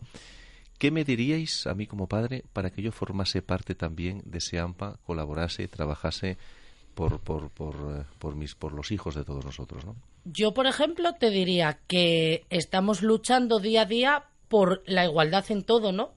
Pues creo que la opinión de un hombre en, en todo, incluso aquí donde la mayoría somos mujeres, también es importante, porque a lo mejor no lo ve los talleres que hacemos con los mismos ojos que los vemos nosotras. Entonces, para que haya un poco de opinión diversa. Igual que pedimos opinión a los alumnos muchas veces y les pedimos que nos den, que nos digan ideas para hacer talleres, pues también es importante. ¿Y por qué se va a involucrar solo la madre y no el padre? La educación es para los dos miembros de la familia, el padre y la madre. Además, la paridad yo creo que es importante Claro. para todo, en la política, en la- eh, temas sociales, eh, tema de cultura, etcétera. Eh, los puntos de vista, la objetividad es distinta, los puntos de vista son Por distintos. supuesto. Eh, Todo, todo es importante. Por ejemplo, eh, donde sí es verdad que somos un poco es en un taller que solo es para mujeres, eso sí Ah, es verdad. el de defensa Que personal. lo empezamos, ese dejamos participar a hombres, pero como saco de boxeo. Sí. Ahí sí les dejamos participar. Y eso que nuestro profe es un hombre, pero ahí los dejamos participar de saco de boxeo, que por cierto empezará en enero. Ah, Muy bien. Hablas de actividades. ¿Qué actividades tenéis? En est- ¿Qué te- tiene este AMPA? Pues mira, Uf, perdón. Hay, un- hay aquí un pergamino enorme de largo con actividades. No sé si Como da tenga tiempo. que darle la vuelta al No folio. da, no da tiempo. Me dice Frank con la cabeza que dice no hay tiempo. Así que, No. así que abreviar. Bueno, eh, la más importante y la más cercana es este fin de semana, sábado y domingo, que hacemos un mercadillo para que los alumnos de primero y, o de bachiller y cuarto de la ESO recauden dinero para sus viajes de, de estudios. de- y de convivencia. y de convivencia, El de cuarto de la ESO es viaje de estudios y el de primero de bachiller es viaje de convivencia. Muy bien. Y van a estar en Avilés, en, En tres puntos distintos. en tres mercadillos distintos, en la Plaza España, en la calle La Cámara, abajo donde el BBVA y en Las Meanas. Siempre supervisados por, Por- adultos y por el AMPA, ¿no? Sí. Sí. El Eh, AMPA va a estar el día entero y luego en cada puesto habrá algún padre de los que participan en, en la mesa. ¿Sois muchos esos, tres, esos días o no? Pues mira, de primero de bachiller, alumnos somos 23 y de cuarto son 11 ¿Y niños. de, de adultos? Eh, espero que por lo menos dos padres en cada mesa los haya. Más luego la Junta bien. del AMPA, que estará por allí supervisando. ¿Qué más actividades hacéis? Bueno, aparte de todas las charlas que hacemos, hacemos charlas de educación sexual que creemos muy importantes, por lo que hablábamos antes de que saber qué hablan en las charlas que les dan a nuestros hijos. La lengua de Ah, signos. Lengua de signos que eh, acabamos este lunes. este lunes, pero por petición de nuestros Alumnado. alumnos de lengua de signos. Integración. Sí. Eso es integración. un Eh, 10, es el un 10. segundo año que lo hacemos y con muchísimo éxito. Sí, sí, Tanto sí. lengua de signos como defensa personal son dos de los talleres que hacemos que más aceptación más- más potentes. Sí. Eh, luego eso, charlas con el plan director, con Alberto Bior, que lo tuvisteis aquí hace poco. Hacemos cuatro o cinco con él, hacemos charlas de ludopatía. eh, luego hacemos mañana, aparte de los talleres con los niños, a las cuatro y media de la tarde, que también invitamos a todo el que quiera participar, hacemos una fiesta navideña intercultural. Eh, somos un instituto que tenemos muchas nacionalidades distintas y desde el año pasado creímos que es importante juntarnos y ver cómo se vive la Navidad en distintas culturas. Entonces, cada persona que asiste lleva algo típico que se come en su casa, en su país, en su pueblo, en su ciudad Ah, y lo bien, compartimos todos bien. juntos cantando villancicos. Y contando anécdotas.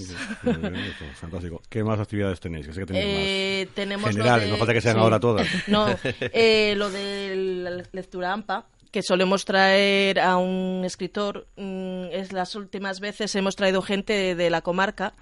El año pasado por tiempo no hemos podido, esperemos que este año sí ya tenemos ya una fecha en concreto, a El ver si es un club de lectura, ¿no? Sí, que ya lo impartía, Ya, o sea, el- ya estaba el anterior AMPA en ello y seguimos porque nos parece un taller importante e interesante. Ujú. Participamos en el Banco de Libros del ISTI. Que eso es nove- Otro- novedoso y un, un, trabajo... Este año se han repartido... ¿Cuántos libros? ¿Cuánto- cuán- cuánta cantidad manejáis? 1700... Bueno, Sí. No lo tengo apuntado aquí, no me Pero traje la muchos, chuleta, muchos, pero... Pero es que se han llevado todos los alumnos, tanto de la ESO como de bachiller este año también. Este, ¿Este banco de libros del instituto es, es significativo, es propio del instituto o, o es algo que se puede encontrar la gente en cualquier otro instituto? Eh, ¿Tiene algo mm, peculiar? El nuestro sí tiene algo peculiar y es que es conjunto. Junto. El banco de libros es del instituto y del AMPA. Eso hace que sea más fácil llegar a todos, porque entre el instituto lo que compra de libros y lo que puede comprar el AMPA, pues es más O sea, que fácil llegar a todos. Buscáis la gratuidad de los libros de texto. Por supuesto. Eh, eh, Por de hecho, intentamos, este año si han tenido que comprar ha sido libro de actividades de inglés la O de mayoría. francés, sí. e Intentamos que solo sea ese el gasto. O sea que entonces vosotros al, al colaborar con el instituto, siendo una tarea del instituto, porque en principio la consejería descarga su responsabilidad en el instituto, eh, sois vosotros, vosotras las que asumís toda la tarea que lleva Claro, gestionar la, eh, la- el- ese, ese control de los libros, porque hay que Sí, controlarlos, sí. Mm. hay que registrarlos y, y cederlos, ¿no? y repartirlos Y y, luego recogerlos, recogerlos y luego y repartirlos, todo. claro. Ese trabajo lo hacemos nosotras siempre con la supervisión del instituto y el consenso. Todas las decisiones que tomamos, hay que comprar esto, hay que comprar lo otro, eh, lo tomamos entre Es trabajo además de chinos. Sí, queda muy- Antes de que, así que no soy nadie, ¿qué tal la relación con el equipo directivo? Muy buena. Eh, No nos pillaste, Sí, No, hemos Ah, de decir que No, es, no. es, Yo- yo creo que difícilmente mejorable. Sí, sí, vamos a ver, lo- los cuatro años que llevamos con ellos, mm, es genial, o sea, Mira, hemos, podido trabajar, o estamos, o podemos trabajar con ellos sin ningún problema. Les pedimos esto, nos lo, o sea, genial. O sea que para- después de hoy, que van a escuchar luego la entrevista, que vais a Eso pedirles? espero. Bueno, Hay mm, cosas hay, cosas sí, hay. Sí, sí, Bueno, cosas sí, quedan, sí. ¿no? Como O sea que- anécdota queda, por ejemplo, nosotras sabemos que otras AMPAs, para hablar con el director o la junta directiva del centro, Tiene que lo normal es pedir cita. Nosotras entramos por el IES La Madalena.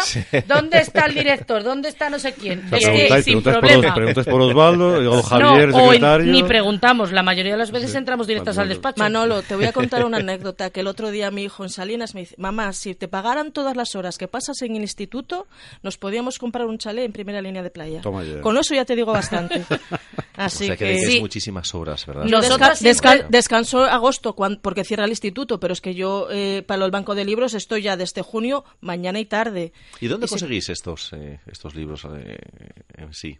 Se, se- para- se compran en las se de- reutilizan Se y se reutilizan, compran. se Y lo que se compra sí es verdad que es eh, todo en Avilés. Sí, para que la ganancia sea en las librerías de importante. Avilés. Sí. Esto Importante. de- del Banco de Libros viene, viene de la consejería de hace unos años que Mm. estableció que las ayudas que da a título individual al, al alumnado, a las familias, lo, lo, lo convirtió en parte en un banco de libros para utilizar, en reutilizar. Entonces, los centros reciben, ¿puedo- ¿lo explico? Porque, bueno, Sí, creo que eso sí, sí, sí, por sí, supuesto sí. que lo haces muy bien. Eh, los, centros, los, centros, los centros reciben una, una ayuda en base, en relación al, al alumnado que ha pedido la, la- La la beca. ayuda, la beca, y se la han concedido. Ese dinero se compra en libros. Sí es verdad que en este AMPA, eh, los libros que incluso tenía la AMPA, que gestionaba la AMPA, se, se reconvirtieron y se dieron también para ese banco, con lo cual se pudieron comprar más libros, y el AMPA ahora también, con los socios que tiene, que vez son más, Claro. a- ayuda a comprar más libros que son reutilizables durante 3, 4, cuatro años. Entonces, De hecho, este año, como Sí, sí. dato que nos gustaría dar, solo tenemos sobre 60 alumnos que no sean socios de Lampa. Que O sea no que, sean socios de cuántos total, alumnos. De 390 90 y algo. y algo. Bueno, eso sin- quiere decir mucho, Sí. significa mucho. Sí, sí, la verdad que... El... A ver, sí es verdad que les apretamos ahí un poco con el banco de libros, Claro. pero creemos que es muy importante porque supuesto, gracias a ellos por podemos comprar libros. se pueden hacer actividades por tan variadas como las E ir que creciendo en hacéis, ayuda. Como claro. no podemos olvidarnos, perdonar que interrumpa, nuestra fiesta de fin de curso, Háblanos de ella, por favor. Háblanos de ella, Noelia, por que favor. lo es, vamos, novedosa cada año con Sí. nuestra paella que hacemos nosotras, propiamente no contratamos a nadie, todo lo hacemos nosotras y este año como novedad hicimos que lo volveremos a repetir este curso, aparte del menú de paella tenemos el menú burger para los alumnos, que también realizamos nosotras las hamburguesas. Luego hacemos actividades, batalla de rap, que siempre triunfa. Guau. Siempre gallos, viene más gente a la batalla de rap que a la comida. la comida, pero bueno, Bueno, todo este vale. año no, este año vale. la comida no nos podemos quejar, que triplicamos el número de alumnos que se quedaron. Tuvo éxito este- el cambio de menú. La Sí, hamburguesa los ganó Claro, y el precio claro. más. Bueno, claro. Sí, sí, sí. Ambas cosas. ambas cosas y más en esta edad, además. Eh, para, para ir acabando ya, petición al ayuntamiento, por ejemplo, a la consejería, ¿tenéis alguna...? Sí. Venga, mujer. Venga. Va. Eh, bueno, ellos lo saben porque tenemos varias. Una es que mm, se supone que para el año que viene se intentará conseguir, es que haya actividades extraescolares en los institutos. Eh, y la otra es primeros auxilios. Nos parece súper importante. Nosotras lo intentamos hacer todos los años como actividad de Lampa un día por la tarde, pero creemos que es algo que el ayuntamiento tendría que implantar en los centros como obligatorio. Igual que en los coles van un día a la semana en educación física a la piscina, pues que un día a la semana en educación física en los institutos se dé primeros auxilios. Sé que, sé que había, había una propuesta Sí, de, determinada gente que Sí. se encarga de dar eh, Y de hecho este año cursos empiezan. de RC- RCP Sí, y los auxilios que en la propuesta era, y a mí me parecía interesantísima, que era que el intento se, se implicase como una como ciudad eh, educadora y de salud Y en, el, en el tema de formar a profesorado de, sobre todo empezar, empezar como profesor de educación física, Sí. para que obtuvieran el título de, de- de- de monitores, Sí, sí. pudieran ellos dar cursos también y poder dar las clases a sus propios compañeros Mm. y de sacar el carnet y cada vez así más gente que es una rueda tener, eso, tener claro. conocimiento de, de, de la- las maniobras de RCP y los auxilios, ¿no? Yo creo que, que el ayuntamiento debería, debería mojarse en ese aspecto, mm, apostar por ello, porque además la propuesta que yo conozco eh, es una propuesta muy económica, muy económica y que era muy, a- muy asequible. Con lo cual yo creo que, que es algo Sabemos que nos que se está que- trabajando en ello. Tuvieron la hecho- reunión hace 15 días. Exacto, de hecho así. este año me parece que se va a empezar a trabajar Quinto... quinto de primaria y primero de la ESO. Con alumnado. con Sí. alumnado. Entonces, bueno, se está empezando, pero creemos Sí, que pero hay no, que... es, no, es, no es el planteamiento que era primero profesorado Exacto, para que luego todavía profesorado eso está un alumnado poco- y era algo que, que No, ampliaría además mucho más participar a los críos es importantísimo, porque ellos eh, además luego se hacen profesores, se hacen eh, tutores de esos críos y es una rueda de El otro día, eh, comiendo en un restaurante en Valladolid, era eh, una persona que le dio mal y menos mal que había unos médicos, no lo sabíamos nadie reanimar. Esto si realmente vamos como una actividad más dentro de educación física, una actividad más del colegio, lo hacemos a ojos cerrados y es algo tan, sen- tan sencillo, pero claro, hay que conocerlo Claro. realmente para, para Sí. poder hacerlo. ¿eh?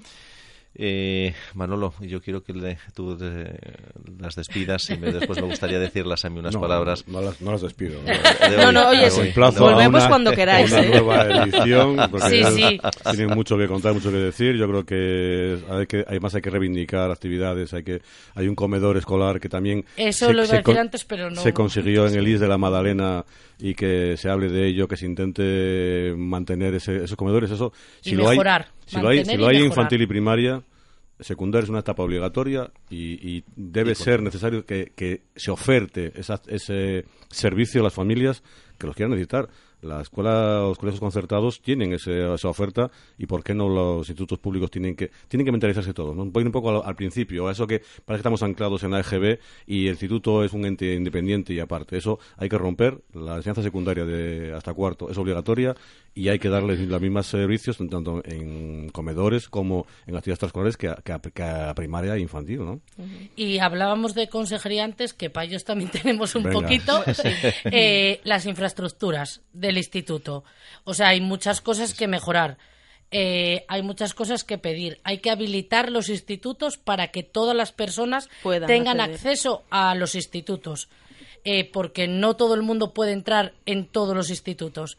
Entonces, las barreras arquitectónicas eh, son muy importantes y este AMPA, junto a la Junta Directiva, está peleando por ello. Pues mira, Estupendo. hay que, hay que cortar porque no Qué pena, qué pena que nos- pasó muy rápido el Sí, tiempo. sí, rapidísimo. sí. Pero Y es que eso la hemos compañía ido de más- Se nos ha quedado de la mitad del mía, pues folio es aquí. Bueno, No, sí, la verdad que es mar- bueno. Pues- yo, yo sí me gustaría con tu permiso, Manolo, Sí, que nos despides. vamos a ver, Mónica, jefe. Noelia, Muchas gracias. gracias por estar aquí, gracias por hacer la labor que hacéis todos los días, desinteresadamente.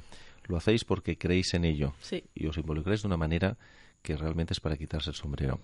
Habéis llegado para quedaros y me gustaría que nos fuerais contando cada X meses, cada X tiempo, realmente los avances y lo que estáis consiguiendo, que por lo que nos decís son- son muchísimas cosas. Os doy las gracias y la enhorabuena por la labor tan enorme que estáis haciendo todos los días para esas personas que hoy son jóvenes o niños y mañana serán hombres y mujeres en este país. Muchísimas gracias y hasta siempre. Muchas Gracias a ti. gracias. Gracias, No, no, Manolo. no tengo más que decir, gracias. Bueno, nosotros también queremos agradecer a Manolo que haya contado con nosotras Es un placer, para es un venir hoy placer. Ya sabéis, que- ya ves, ya ves quién es el serio y formal y quién es aquí. y que No, no, no, estamos que- encantados de No venir. me parece que sea muy serio. no, No, aquí ¿Qué serios hay tienes? pocos. La imagen, por lo menos. Venga, gra- gracias. Gracias a vosotros. Gracias.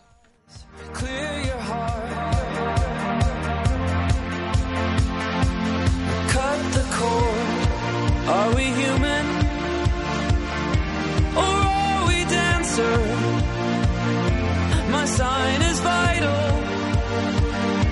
My hands are cold, and I'm on my knees looking for the answer.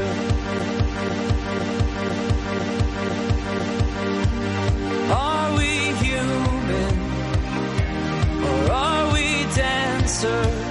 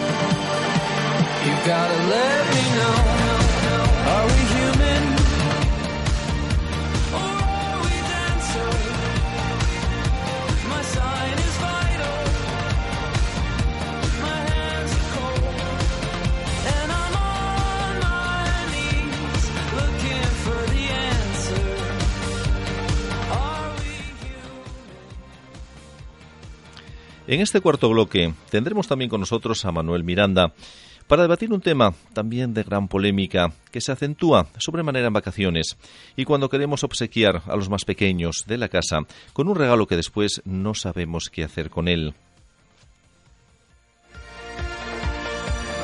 Voy a un teléfono.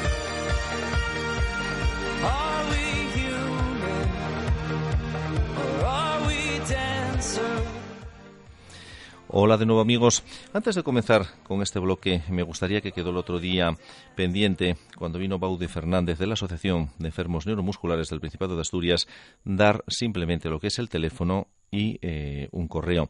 El teléfono es el 985 16 56 71. 985 16 56 71. Y el correo es acenasturias.hotmail.com. Comenzamos ya. Muy buenas tardes de nuevo, Manolo. Bueno, aquí seguimos, seguimos con ha sido- vamos, estreno de ampliación golaria y hay que cubrirlo con gente muy interesante. Además, de verdad, y es que Porque vamos, los dos que has traído primero pues han sido estupendos, Antonio y, Antonio y, y la compañera de la Asociación de Ludópatas. Exactamente, exactamente. Eh, pero ¿sabes lo que veo? ¿Sabes Dime. lo que ocurre? Que aún así nos estamos quedando otra vez cortos de tiempo. Bueno. Entonces vamos a intentar... eh, Pues bueno, ya hablaremos eh, con, con, la, direc- con la dirección de la, de la emisora para que nos amplíe más tiempo todavía. Salomé se llama la, la Salomé, compañera Salomé, de la Asociación Salomé. de Ludópatas del Principado. Pero por favor, preséntanos a... Pues nada, a estamos a- invitadas. tenemos aquí ahora con una, una amiga estupenda persona que es eh, María Carbajo, de Guidazu. Hola María, buenas tardes. Hola, ¿qué tal? Arrímate porfa María, no te pongas tan lejos del micro, que si no la gente no te va a escuchar bien. Hola, ¿qué tal? Ay, muy bien, perfecto. Estupendo. María Carbajo o, o Macaregui, como también la conocen, o, o cariñosamente la loca de los gatos. Más o menos. O, como me decía ya, una de las locas de los gatos, porque creo que hay, hay mucha gente. ¿eh? Somos mucha un gente. montón, sí, Pues- la verdad que parece que no, pero y parece que no se nos ve mucho, pero estamos ahí. Sí. Y yo antes de nada, perdóname, Dime. voy a presentaros también a otra persona que está, que es una enamorada de los animales, que siempre ha tenido animales prácticamente desde, desde muy Mucho joven tiempo. y que también va a, a dar su opinión. Y eh, se llama Asten. Asten. Hola, mucho gusto. Hola, ¿qué tal? Gracias por estar Bien, aquí también con nosotros y además por, por tratar un tema eh, tan delicado también, eh, que, que muchas veces eh, Pues sí. eh, lo pensamos que son juguetes, que no tienen sentimientos, que no son seres vivos. ¿eh? Adelante, perdóname. eh. No, no, no, me estoy presentando otra. Sí, Tenemos sí. dos, dos invitados en lugar de uno, está perfecto. Es, es un doblete, está genial. Además coincide que Asten es, es mi hermana. Pero bueno. Oh, aquí hay enchufe. No, pero. Por supuesto, eh, no, lo vayas, total. no lo vayas a dudar. Y es que, y es que además ha Y tenido es que además hay un, gato, hay un plato, perro. hay un plato de jamón aquí que algo, algo tendrá que ver con eso. lo más probable. Sí, pero creo que creo que hacen eh, no es tema gatuno, ¿no? Hacen es eh, tema perruno más bien. Bueno, yo he tenido gato y ahora tengo perro y pienso que son, pienso y además es que lo son, un- animales diferentes por comportamiento, por forma de sentir, pero que son maravillosos los dos. Yo estoy enamorada. Yo no soy. Hay, hay personas que dicen, ¿tú qué eres, de perro o de gato? Pues yo soy de perro y de gato. De las dos cosas. Tú, María, tú de gato. A ver, yo soy de gatos, pero me encantan los perros también. No los tengo por tema de horarios y porque creo que no les podría dar todo lo que necesitarían por el problema de tener que sacarlos y demás, pero me gustan mucho también. Ahora, soy gatuna 100%. 100%. Sí, porque gat- Gatuna, tú eres, tienes una página que es gatuneatuvida.com Sí.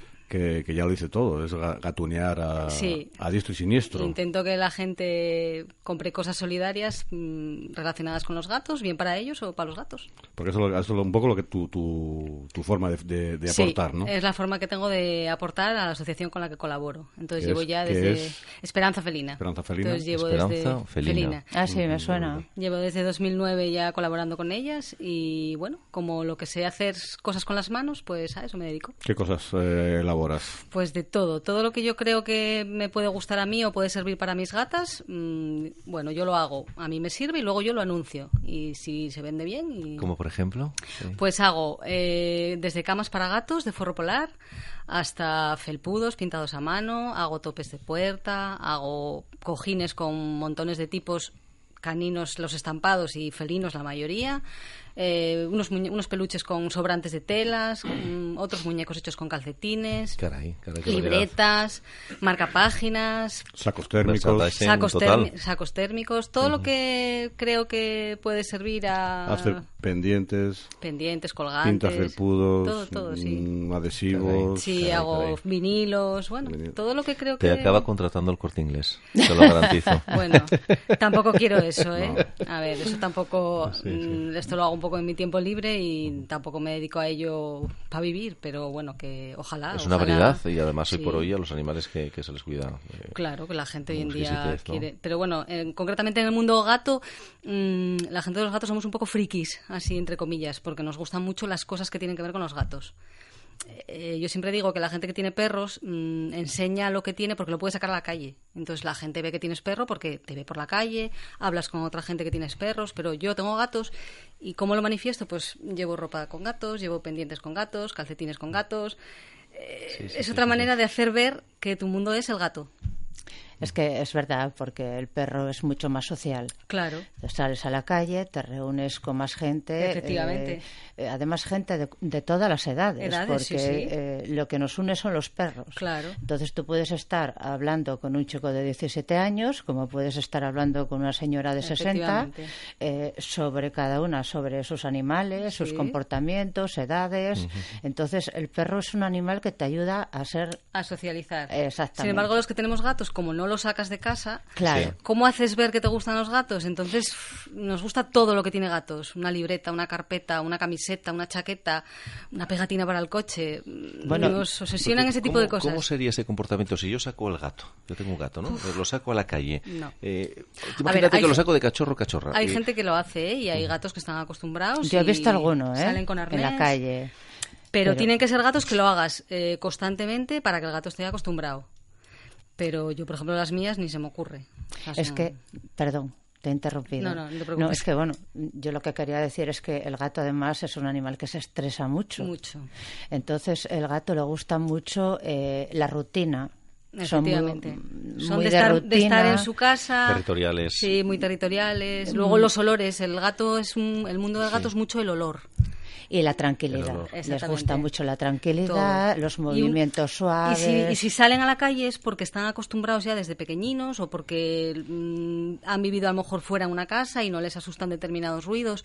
Pero vamos, que normalmente los que están en casa lo odian. Sí. No, no, no. Digo que no, no, no me golpes en la mesa. que estás incordiando aquí a... María, no seas felina, por No, favor. no, no, no, no araña. arañas. Oye, de los productos que, que tú elaboras, hay uno muy representativo. Eh, Uno sobre todo. Las camas. Las camas, ¿no? Sí, la de las camas es una cosa. Porque, es una eh, locura. Alberto, eh, Sí, sí, sí. No, es que no te puedes imaginar la cantidad de camas que esta mujer lleva hechas. No, no, no acertarías nunca. Pues a día de hoy y hace como una hora y media que se ha vendido la última, 1.263 camas. Caramba. Desde el 21 de diciembre de 2011.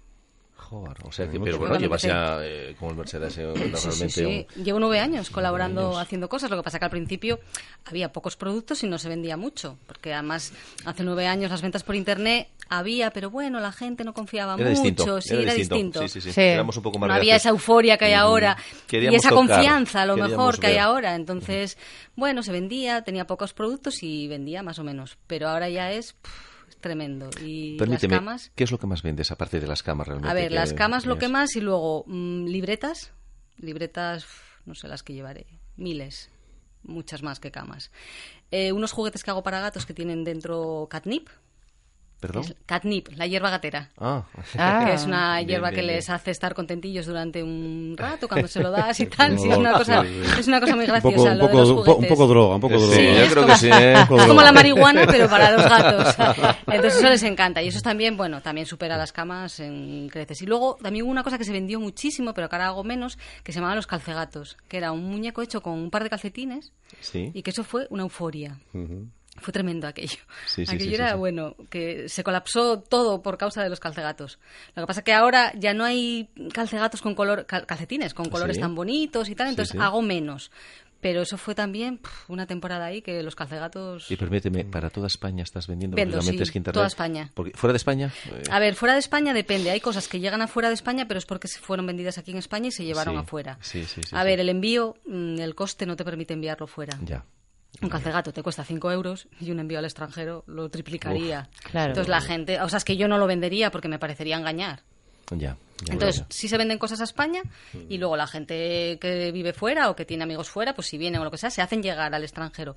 Pero directamente, prácticamente no, porque el envío es muy costoso. Porque Ya luego cuesta mucho porque después, aparte de Internet, eh, asistes también a alguna, algún tipo de ferias, Sí, ¿no? sí, Para yo mercadillos a todo lo que se mueve. Porque la gente te, te- te conoce también en Sí, sí, yo cualquier evento que haya de mascotas aquí en Asturias, el de Avilés o el de... Ahora el de Avilés, bueno... en Ay, fin, ay, con ay, el de. Avilés estamos un poco enfadados. Ay. ¿Por qué? ¿Por qué? Cuéntanos. Bueno, en fin, vamos a dejarlo. Estamos un pelín enfadados. No, no me... A pesar de que ahora vamos gratis y no nos cobran y tal... En fin, bueno. Pero de alguna manera ponen alguna No, corta es que prisa, te ponen no, no, no, algún- no, no ponen trabas exactamente, pero no nos gusta mucho el sitio que nos dan, que nos ponen dentro del recinto, porque tienen que dejar espacio para otro tipo de actividades, actividades que no están muy acorde con lo que nosotros hacemos, que es para exhibiciones caninas. Sí, que no va un poco con lo que nosotros nosotros estamos un poco por la adopción porque se quiten animales abandonados de perreras y de nuestras asociaciones entonces bueno mm, con ellos estamos un poco ahí pero bueno, Sí. mm, vamos. Y al de Gijón de Espacio y Mascotas también hemos ido y Qué, muy qué bien. importante eso que acabas de Sí. decir, ya me lo comentó también Manolo el tema de la adopción, que Mucho. apuestas mucho por la adopción. Siempre. Es algo Eh, que- Tenemos muchos animales Siempre. en perreras y abandonados, ¿verdad? Muchísimos, muchísimos. Los encuentras por la calle, eh, gente que te llama por teléfono, gente a la que le tienes que decir que no. Porque, a ver, somos particulares, no tenemos una impresora de dinero en casa. Y cualquier animal que encuentres, tú para sacarlo adelante, el veterinario te cobra. Entonces, ¿quién lo paga eso? Ya. Entonces la gente te llama, te endosa al animal, deja su conciencia súper tranquila, pero tú luego llevas al veterinario y un animal así de primera son 140 euros. Lo primero que le haces a un animal, nada más llevarlo al veterinario. una pasta. Claro, entonces. Y, y es somos, uno y somos además uno de los países en, donde en- más se abandona. Exactamente, donde más se abandona. Y además sin miramientos. Sí, sí. Además, donde más también animales de compañía también hay, ¿no? Quizás, También hay ¿sabes? muchos. Es que es, Sí, hay Sí, muchos. sí. es hay una claro, es una moda o es una o es un problema ya social en el, en el hecho de, de mucha gente que vive sola y que ya busca esa compañía de animal o Es un estilo de vida. Hay un poco de todo, yo creo.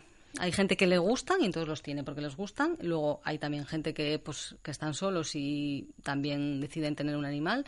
Hay un poco de todo, pero aún así, mm, por un lado y por otro, abandona a la gente igual, ¿eh? pero Sí. eso pero porque no hay conciencia tanto a la hora de abandonar como a la hora de tenerlo porque No. eh, no, la gente no piensa no no valora lo que conlleva tener un animal en casa Pues no, porque mm, no se hace de forma responsable. Eh, por ejemplo, ahora con las Navidades, pues el niño, o, bueno, pues quiere un perrito, quiere un gatito y no se piensa en que ese animal pues va a vivir mm, sobre 10 años o más, va a tener unas necesidades tanto veterinarias, de alimentación, en el caso de los perros tienes que sacarlos, eh, hay que jugar con ellos y, Hay que tener tiempo también. eh, y dinero. Y dinero. claro. Y dinero, porque a ver, importante, el dinero. eh, los veterinarios pagan un 21% de IVA, entonces el veterinario tampoco sale barato. Entonces, bueno, yo por ejemplo, mi, mi perrín que tiene ahora unas cuantas cosas, unas cuantas enfermedades, pues a ver, te sale por, por un pico. Entonces, yo a veces veo a gente con dos y tres perros y digo, Dios mío. Claro, entonces piensas Es- cómo de verdad Mm. tienen dinero para poder cuidarlos los atienden adecuadamente Exactam- digo, a ver, es que si, si tienes más de, o sea, enfermedades, si ya con uno es un montón, dos o tres, mm, no me lo quiero imaginar. Luego hay otra cosa que yo siempre pensaba que era obligatorio y no lo es, y son las vacunas. No es obligatorio vacunarlos.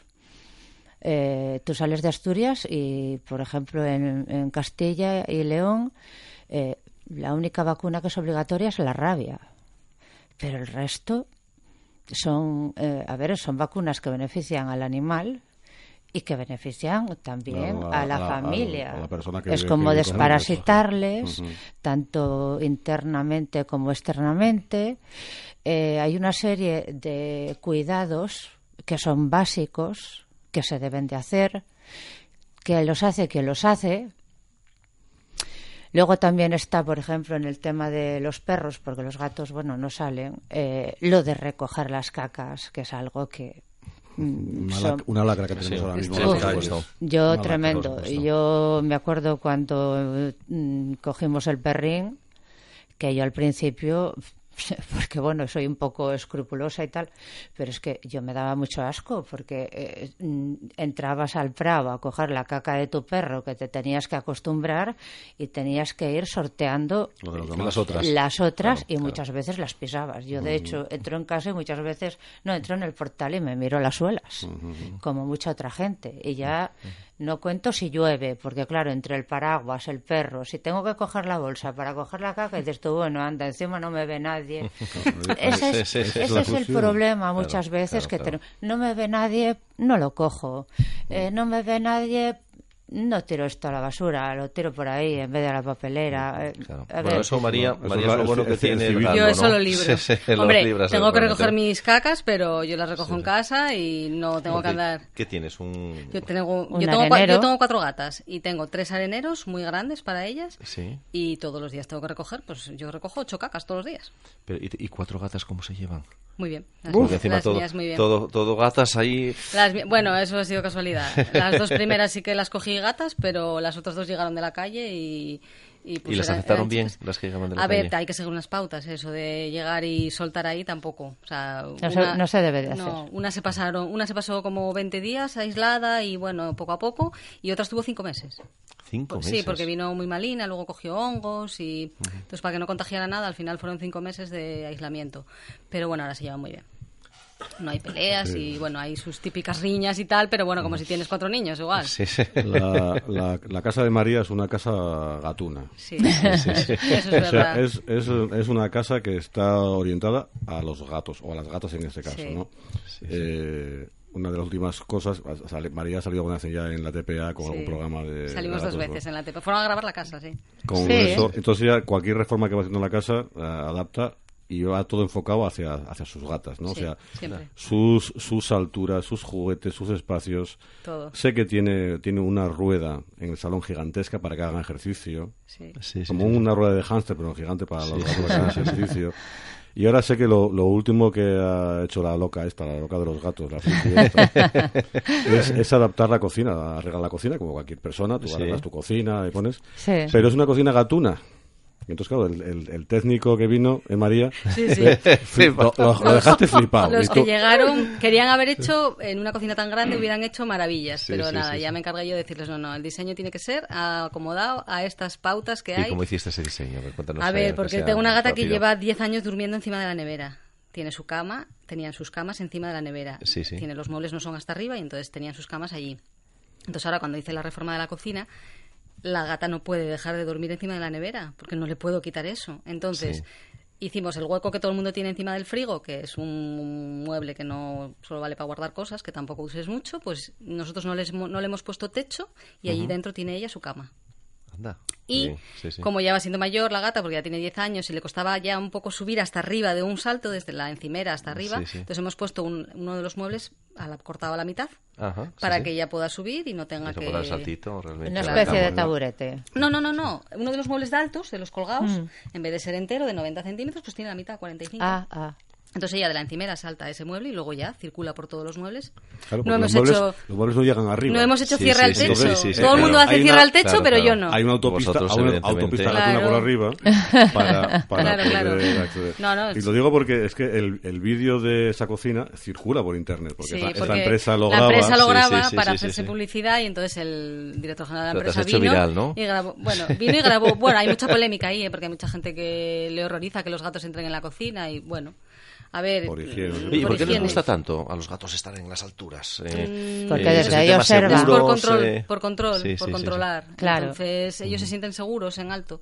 Pero bueno, en mi caso, mm, vale, habrá polémica y no será muy higiénico, pero yo lo que hago es limpiar. O sea, yo no puedo batallar durante 10 años que no se suban a la encimera. Esa batalla Ya. ya la di por perdida hace mucho. Sí, sí, sí. sí. Entonces ellas se suben y yo lo que hago es, cuando voy a cocinar, limpio. Y sin problema. O sea, Claro. Y ellas, mientras yo estoy cocinando, no se suben. Tienen un sitio específico. Además, ahora la cocina ya tiene un diseño para que ellas tengan un espacio. Si yo estoy cocinando, ellas solo están allí. Y ya está. Pero es limpiar, tampoco. Porque, y una pregunta, eh, yo que he tenido perro, hemos tenido perro, Mm. realmente, eh, había que cepillarlo todos los días, eche- cuando estábamos en la época de Los- primavera, verano, los gatos también. había una cantidad, el gato también. El ¿no? gato, a ver, mm, los gatos de pelo largo hay que cepillarlos a diario. Porque en las zonas, sobre todo donde rozan al caminar, se les hacen unos nudos que se les pueden Sí, enquistar. sí, sí. Entonces conviene cepillarlos a diario. Y luego los de pelo corto, en época de muda, a diario también. Para intentar que no lo traguen. Por el tema de las bolas de pelo, porque ellos se acicalan y lo tragan todo. Pero yo, incluso cuando no es época de muda, mínimo tres, cuatro veces por semana cepillo. Pero, por ejemplo, bueno, yo lo digo por, por cuando tuve mi gato, eh, yo le daba malta para el También. pelo. También lo das. La malta es para que eliminen las bolas, pero aún así es mejor que no lo traguen que no tener Sí. que darle un producto para que lo eliminen. Sí, o sea, si no lo tragan, es muchísimo mejor. Aún así, por mucho que lo cepilles, no vas a evitar que traguen pelo y la malta viene fenomenal. La malta, yo el mío... Pero solo la malta no haces nada tampoco, ¿eh? Le caía mm, muchísimo menos pelo, le brillaba el Sí. pelo, bueno, La estaba malta, sirve, precioso. la malta sirve, pero es más que nada para eliminarlo y que no les quede dentro y les pueda crear algún tipo de tapón o obstrucción intestinal. Pero vamos, lo mejor es el cepillado, sin duda. O sea, cuanto más puedas cepillar, mejor. Y luego con el, con el pelo haces un juguete para ellos, una pelotita.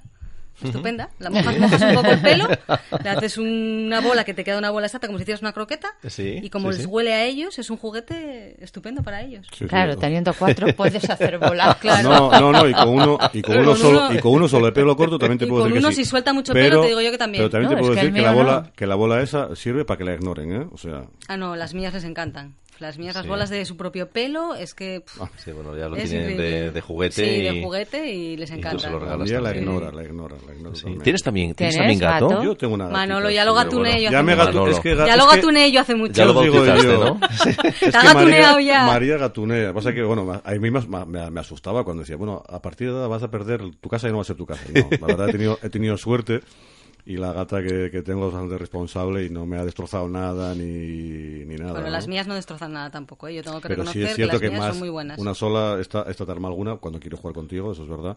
Pero claro, cuatro tienen que jugar entre ellas y no, Claro. no controlan. Entonces, No, cuando, mías- cuando yo creo que cuando destrozan algo es cuando juegan Yo tengo una que, es que fue muy destrozona cuando había cosas que destrozar. Ahora ya mi casa es minimalista y no puede ya Sí, sí, destrozar sí, sí, nada. sí, sí. Pero sí que es verdad que era una gata traviesa. Ella, cualquier cosa que veía por cualquier sitio, ella iba y lo tiraba.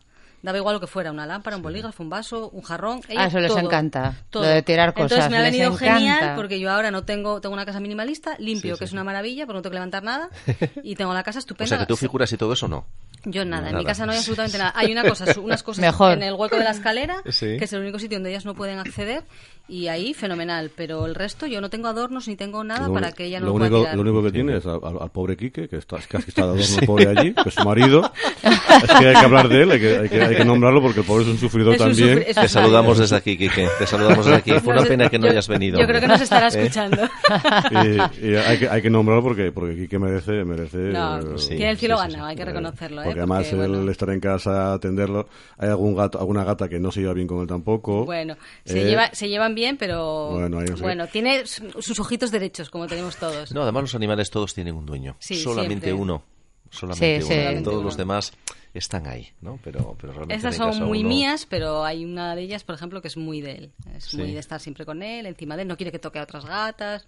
Es como muy territorial. Mm, Es celosa. Y luego, y luego se traga todos los mercadillos. Se traga todos los Sí, sí, mercadillos. sí, Y portea toda la mercancía. Y no, la- tengo que reconocer que tiene el cielo ganado en esto de los gatos. Me ayuda muchísimo. Y bueno, que yo se lo agradezco un montón porque, bueno, él también tiene sus aficiones. Hombre, pero es muy Y- importante el, el compañero, la persona con, sí. con la que compartes tu vida, ¿no? mucho. Que te apoye más, porque en este tema, este tipo de cosas Sí. da mucho trabajo todo. Si puede venir, viene conmigo al veterinario. O sea, siempre que cualquier cosa que tal, él, la verdad, siempre está ahí. Hay que Sí, reconocerlo. una, una parte de su vida pues está, está eh, Es que enfocada a los gatos. Claro, es que está, me, hace, entonces- me hace paquetes, me los lleva, me busca cajas para los envíos, que siempre ando buscando Es, cajas. es, eh, hace de probador oficial. También. De probador oficial. probador- sí, sí. Lo sé, lo sé. que sé que él, él se encarga de, de colocar, que tenga la cantidad exacta de, de semillas, los Los sacos. saquitos. claro, los sacos. Es verdad. Lo sé, sí, o sea, es, es- es que el pobre Quique, de verdad, Quique, Sí, sí. un saludo. De verdad. Quique, de verdad tienes que venir. Eh, estamos contigo. Pero aparte, bueno, como María parece una persona además eh, también encantadora, que que, que- que sabe también decir las cosas. Seguro que te lo ha explicado también, también que tú crees que además es así. Sí. Con lo cual sigue en esa línea y además que hacéis una labor de- tremenda también, Sí. eh, no ya solamente con tener los cuatro gatos o tres No. o veinticinco, sino con todo lo demás. Todo lo que hago, sí, Todo la verdad eh, que las- el dinero, a ver, un proyecto, una asociación sin dinero no funciona. O sea, por mucho que queramos rescatar animales, que queramos ayudarlos, si no tenemos dinero, primero para mantener el refugio y las cuatro cosas que tienes que pagar de alquiler, luz y demás, y no tienes dinero para pagar el veterinario, no haces nada. ¿Dónde tenéis el refugio? El refugio lo tenemos en Vitoria. Y yo soy la que aquí, si aparece algún gato, si hay que hacer alguna visita pre-adopción o si hay que contactar para que algún gato venga aquí, soy la que estoy un poco de enlace. Y luego si hay algún mercadillo, allí, que también voy mo- un montón de veces a Vitoria, si hay cosas, ¿eh? A mercadillos que ellos hacen allí, muchas veces voy con mi mercancía y a todo lo que hay aquí, yo voy, todo el dinero que entre, sale más rápido que entra, pero todo lo que entre al final va a servir para algún gato, se va a beneficiar, eso seguro. Por supuesto. Y yo, María, si, imagínate que estamos en la calle, que, que nos hemos conocido hace poco, que estamos tomando un café, y tú me quieres decir a mí, o me, me quieres hacer ver, convencernos, la palabra hacer ver, Mm. realmente eh, la necesidad de tener un animal, tener un, un gato, una necesidad entre comillas, que, pero además que sea adoptado. Que yo te cuento, mira, yo realmente tengo intención de tener un animal en mi vida, yo vivo solo y me gustaría, bueno, por estar acompañado y, bueno, pues yo siempre he tenido, en este caso es cierto, eh, perro y demás, y voy a comprar uno porque me dices tú, no, no, no, Alberto, no, no, no lo compres, adóptalo. Yo te diría, vamos, de primeras ya te diría que no lo compraras. Comprando lo único que estás mm, favoreciendo es que haya criadores que críen mm, en condiciones los progenitores, las, las hembras y los machos están en unas condiciones horribles porque los único, lo único que les interesa son los cachorros. Sí. Muchos de ellos sin condiciones sanitarias adecuadas, simplemente les interesa entregar el cachorro, cobrar y se acabó. Y yo te diría siempre que adoptaras. Hay criadores y hay criadores, todo hay que decirlo, ¿eh? Yo también conozco criadores que no los tienen así, ni mucho menos. Pero vamos, yo, con la cantidad de animales que hay en perreras, tanto municipales como protectoras de particulares, vamos, es que te lo diría, pero de pleno. Comprar, nunca. Siempre adoptar. Al final, te va a dar lo mismo el animal. No vas a obtener más porque sea comprado. Sí, te va a dar evitamos, lo mismo. evitamos los intermediarios. Y muchos de los que, perdona Manoli, Sí. muchos de los que tú puedas adoptar fueron en su día animales comprados. Que ahora se abandona todo, no porque la gente compra animales no los abandona, que nos, Sí, que nos sí, vamos sí, a ir sí. olvidando de eso. Sí. Ahora, antes solo encontrabas gatos callejeros mm, abandonados, ahora encuentras gatos de raza, de sin raza, ahora encuentras absolutamente De todo. De, De todo, todo. sí, es verdad. la gente sí. ahora tiene un animal y a lo mejor en cuanto empieza a tener problemas eh, de salud y hay que gastarse dinero, pues dice o no quiere o no puede y lo abandonan. Y les da quiere, igual que sea O no comprado. quiere la responsabilidad de estar atendiendo Aparte, a un animal pues mm, enfermo. porque mm, tiene enfermedad, entonces tengo que darle esta medicación o tengo que hacer Claro, tal es- cura claro, o que es que eso hay que hacerlo. Claro, Es que, hay que hacerlo. hay que es hacerlo. que es algo que, puede pasar. porque hay que atenderlos, es decir, Claro. bueno, porque decimos, vamos a ver, un animal eh, de repente puede convertirse en, en conflictivo, sea perro, sea, Sí. sea gato, porque tú no lo estás atendiendo adecuadamente, ¿no? O sea, bien sea en alimentación, en En entretenimiento, en... En conocerlo también, conocerlo, ¿eh? y tal. Entonces, eso, ¿alguna recomendación para A ver, yo, quien, mm, yo a la gente siempre ejemplo? recomiendo que tenga paciencia. Hay que tener, primero, responsabilidad cuando tienes un animal, porque es un ser vivo, entonces siempre hay que ser responsable. Segundo, eh, cualquier cosa que venga, intentar afrontarla e intentar, si se puede, mm, pedir ayuda, pedir ayuda para solucionar el problema. Que ¿Cómo- tienes... cómo cómo podemos, a ver, en el caso, por ejemplo, de los gatos, hay problemas de conducta y existen profesionales que te ayudan. Hay lo que se llama etólogos, Sí. que te ayudan para problemas de conducta. Yo tenía una gata que tenía ansiedad y contraté un etólogo para ver si podíamos conseguir que se dejara de lamer compulsivamente. Y pues me fue muy bien. Me costó un dinero, oye, lo pude costear, pues lo hice. ¿Vas al veterinario porque están enfermos? Bueno, pues intentar hacer lo que el veterinario te mande. ¿Que todo cuesta un dinero? Vale, en eso estamos completamente de acuerdo. Pero ahí está el que en origen hay que tener responsabilidad. Tienes que saber desde un principio que el animal puede enfermar que un humano enferma y la seguridad social tenemos el privilegio de que no nos cuesta, entre comillas, de que no tenemos que soltar dinero cuando nos atienden. Pero tú vas con un animal al veterinario y el veterinario te, va a cobrar. Una pregunta que te quiero decir, aparte de que puedan tener una enfermedad, que les pueda, eh, que puedan romper un- una pata, que puedan tener cualquier Mm. otro tema, que eso ya son extras, eh, ¿qué media yo me puedo gastar eh, con mi gato al año en revisiones y vacunas simplemente? A ver, eh, Al principio de la que lo coges de cachorro te sube un poco más porque tienes una serie de vacunas que tienes que poner en varias mm, dosis, digamos, entonces ahí te sube un poco más. Tienes una revisión veterinaria completa. Si vas a tener varios gatos tienes que hacer un test para ver si es compatible por determinadas enfermedades que pueda ser positivo con otros gatos y eso ya te sube un dinero y la primera revisión, digamos. Pero luego, si tienes un animal sano, al final es comida y arena. Comida y Comida arena. y arena, que tampoco es Bueno, y Malta. y Malta. Y- Y algún, y chuches. y algún Y juguetín. Y juguetes. Y chu- Bueno, eso. Pero vamos a hablar de. Eso es para la gente que ya lleva Y el la tener cocina animal adaptada. a lo Y mejor. el salón, y la Sí. rueda. Pero eso, en, es- en eso somos cuatro. El, Y el rascador. La el rascador es muy importante si no quieres que te dañe el sofá, porque luego hay gente que no quiere tener animal porque le Manolo, daña el por sofá. favor, que tú ya tienes gato, mano. Por eso lo te digo. Claro, yo, es que- yo preferí el gato al sofá. Yo siempre.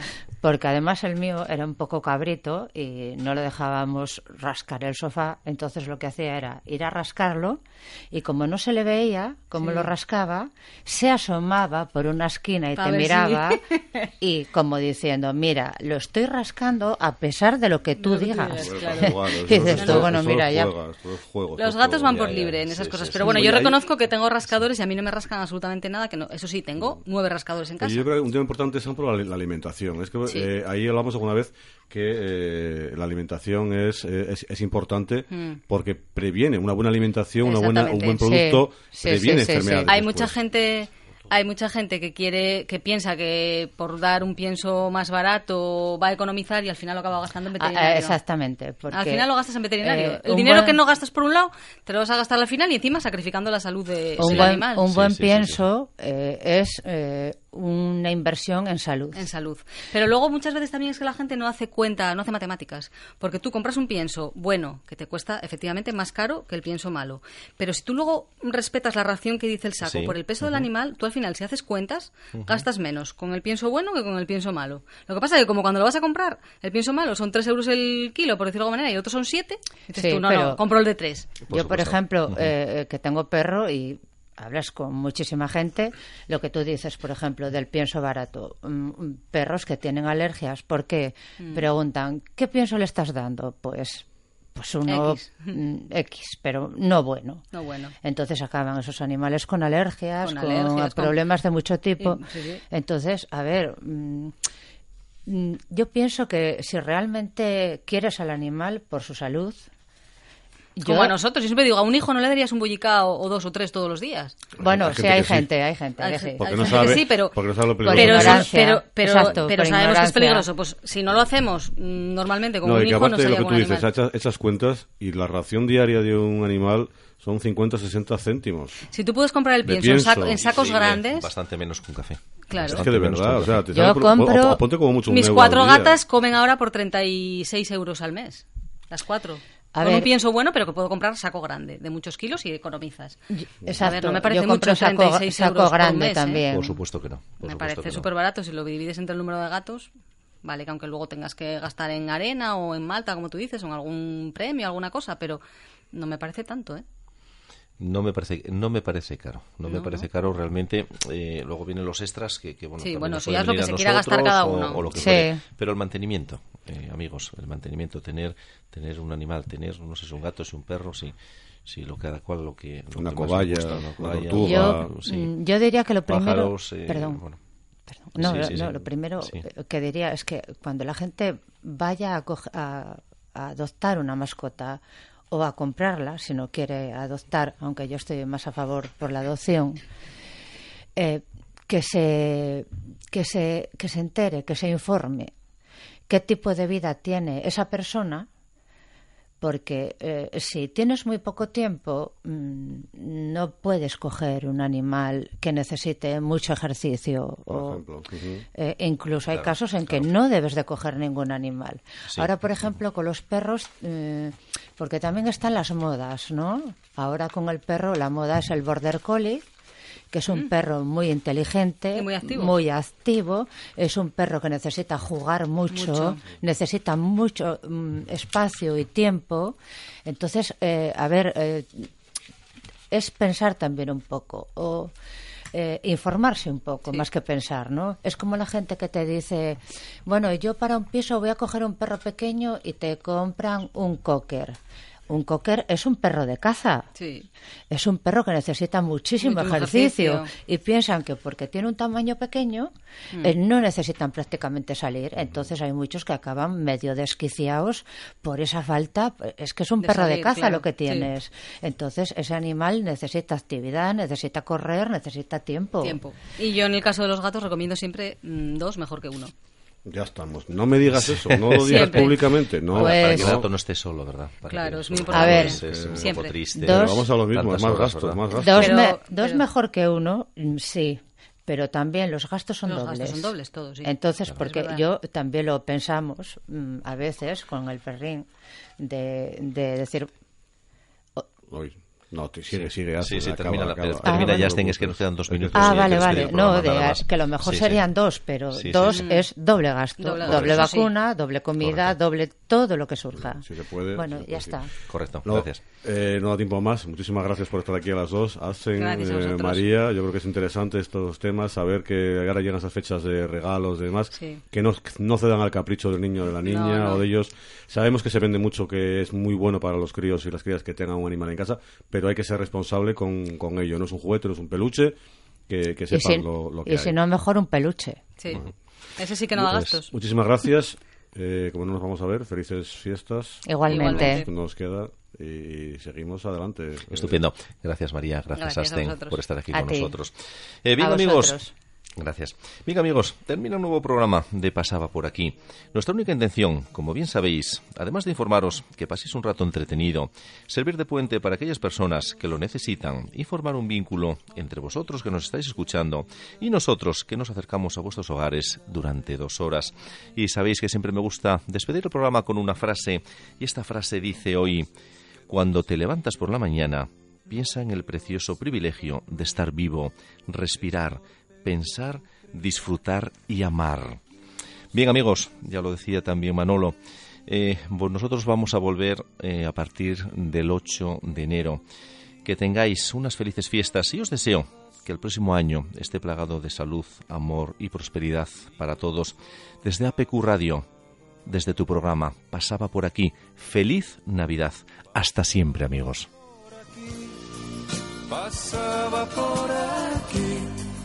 Ningún teléfono cerca y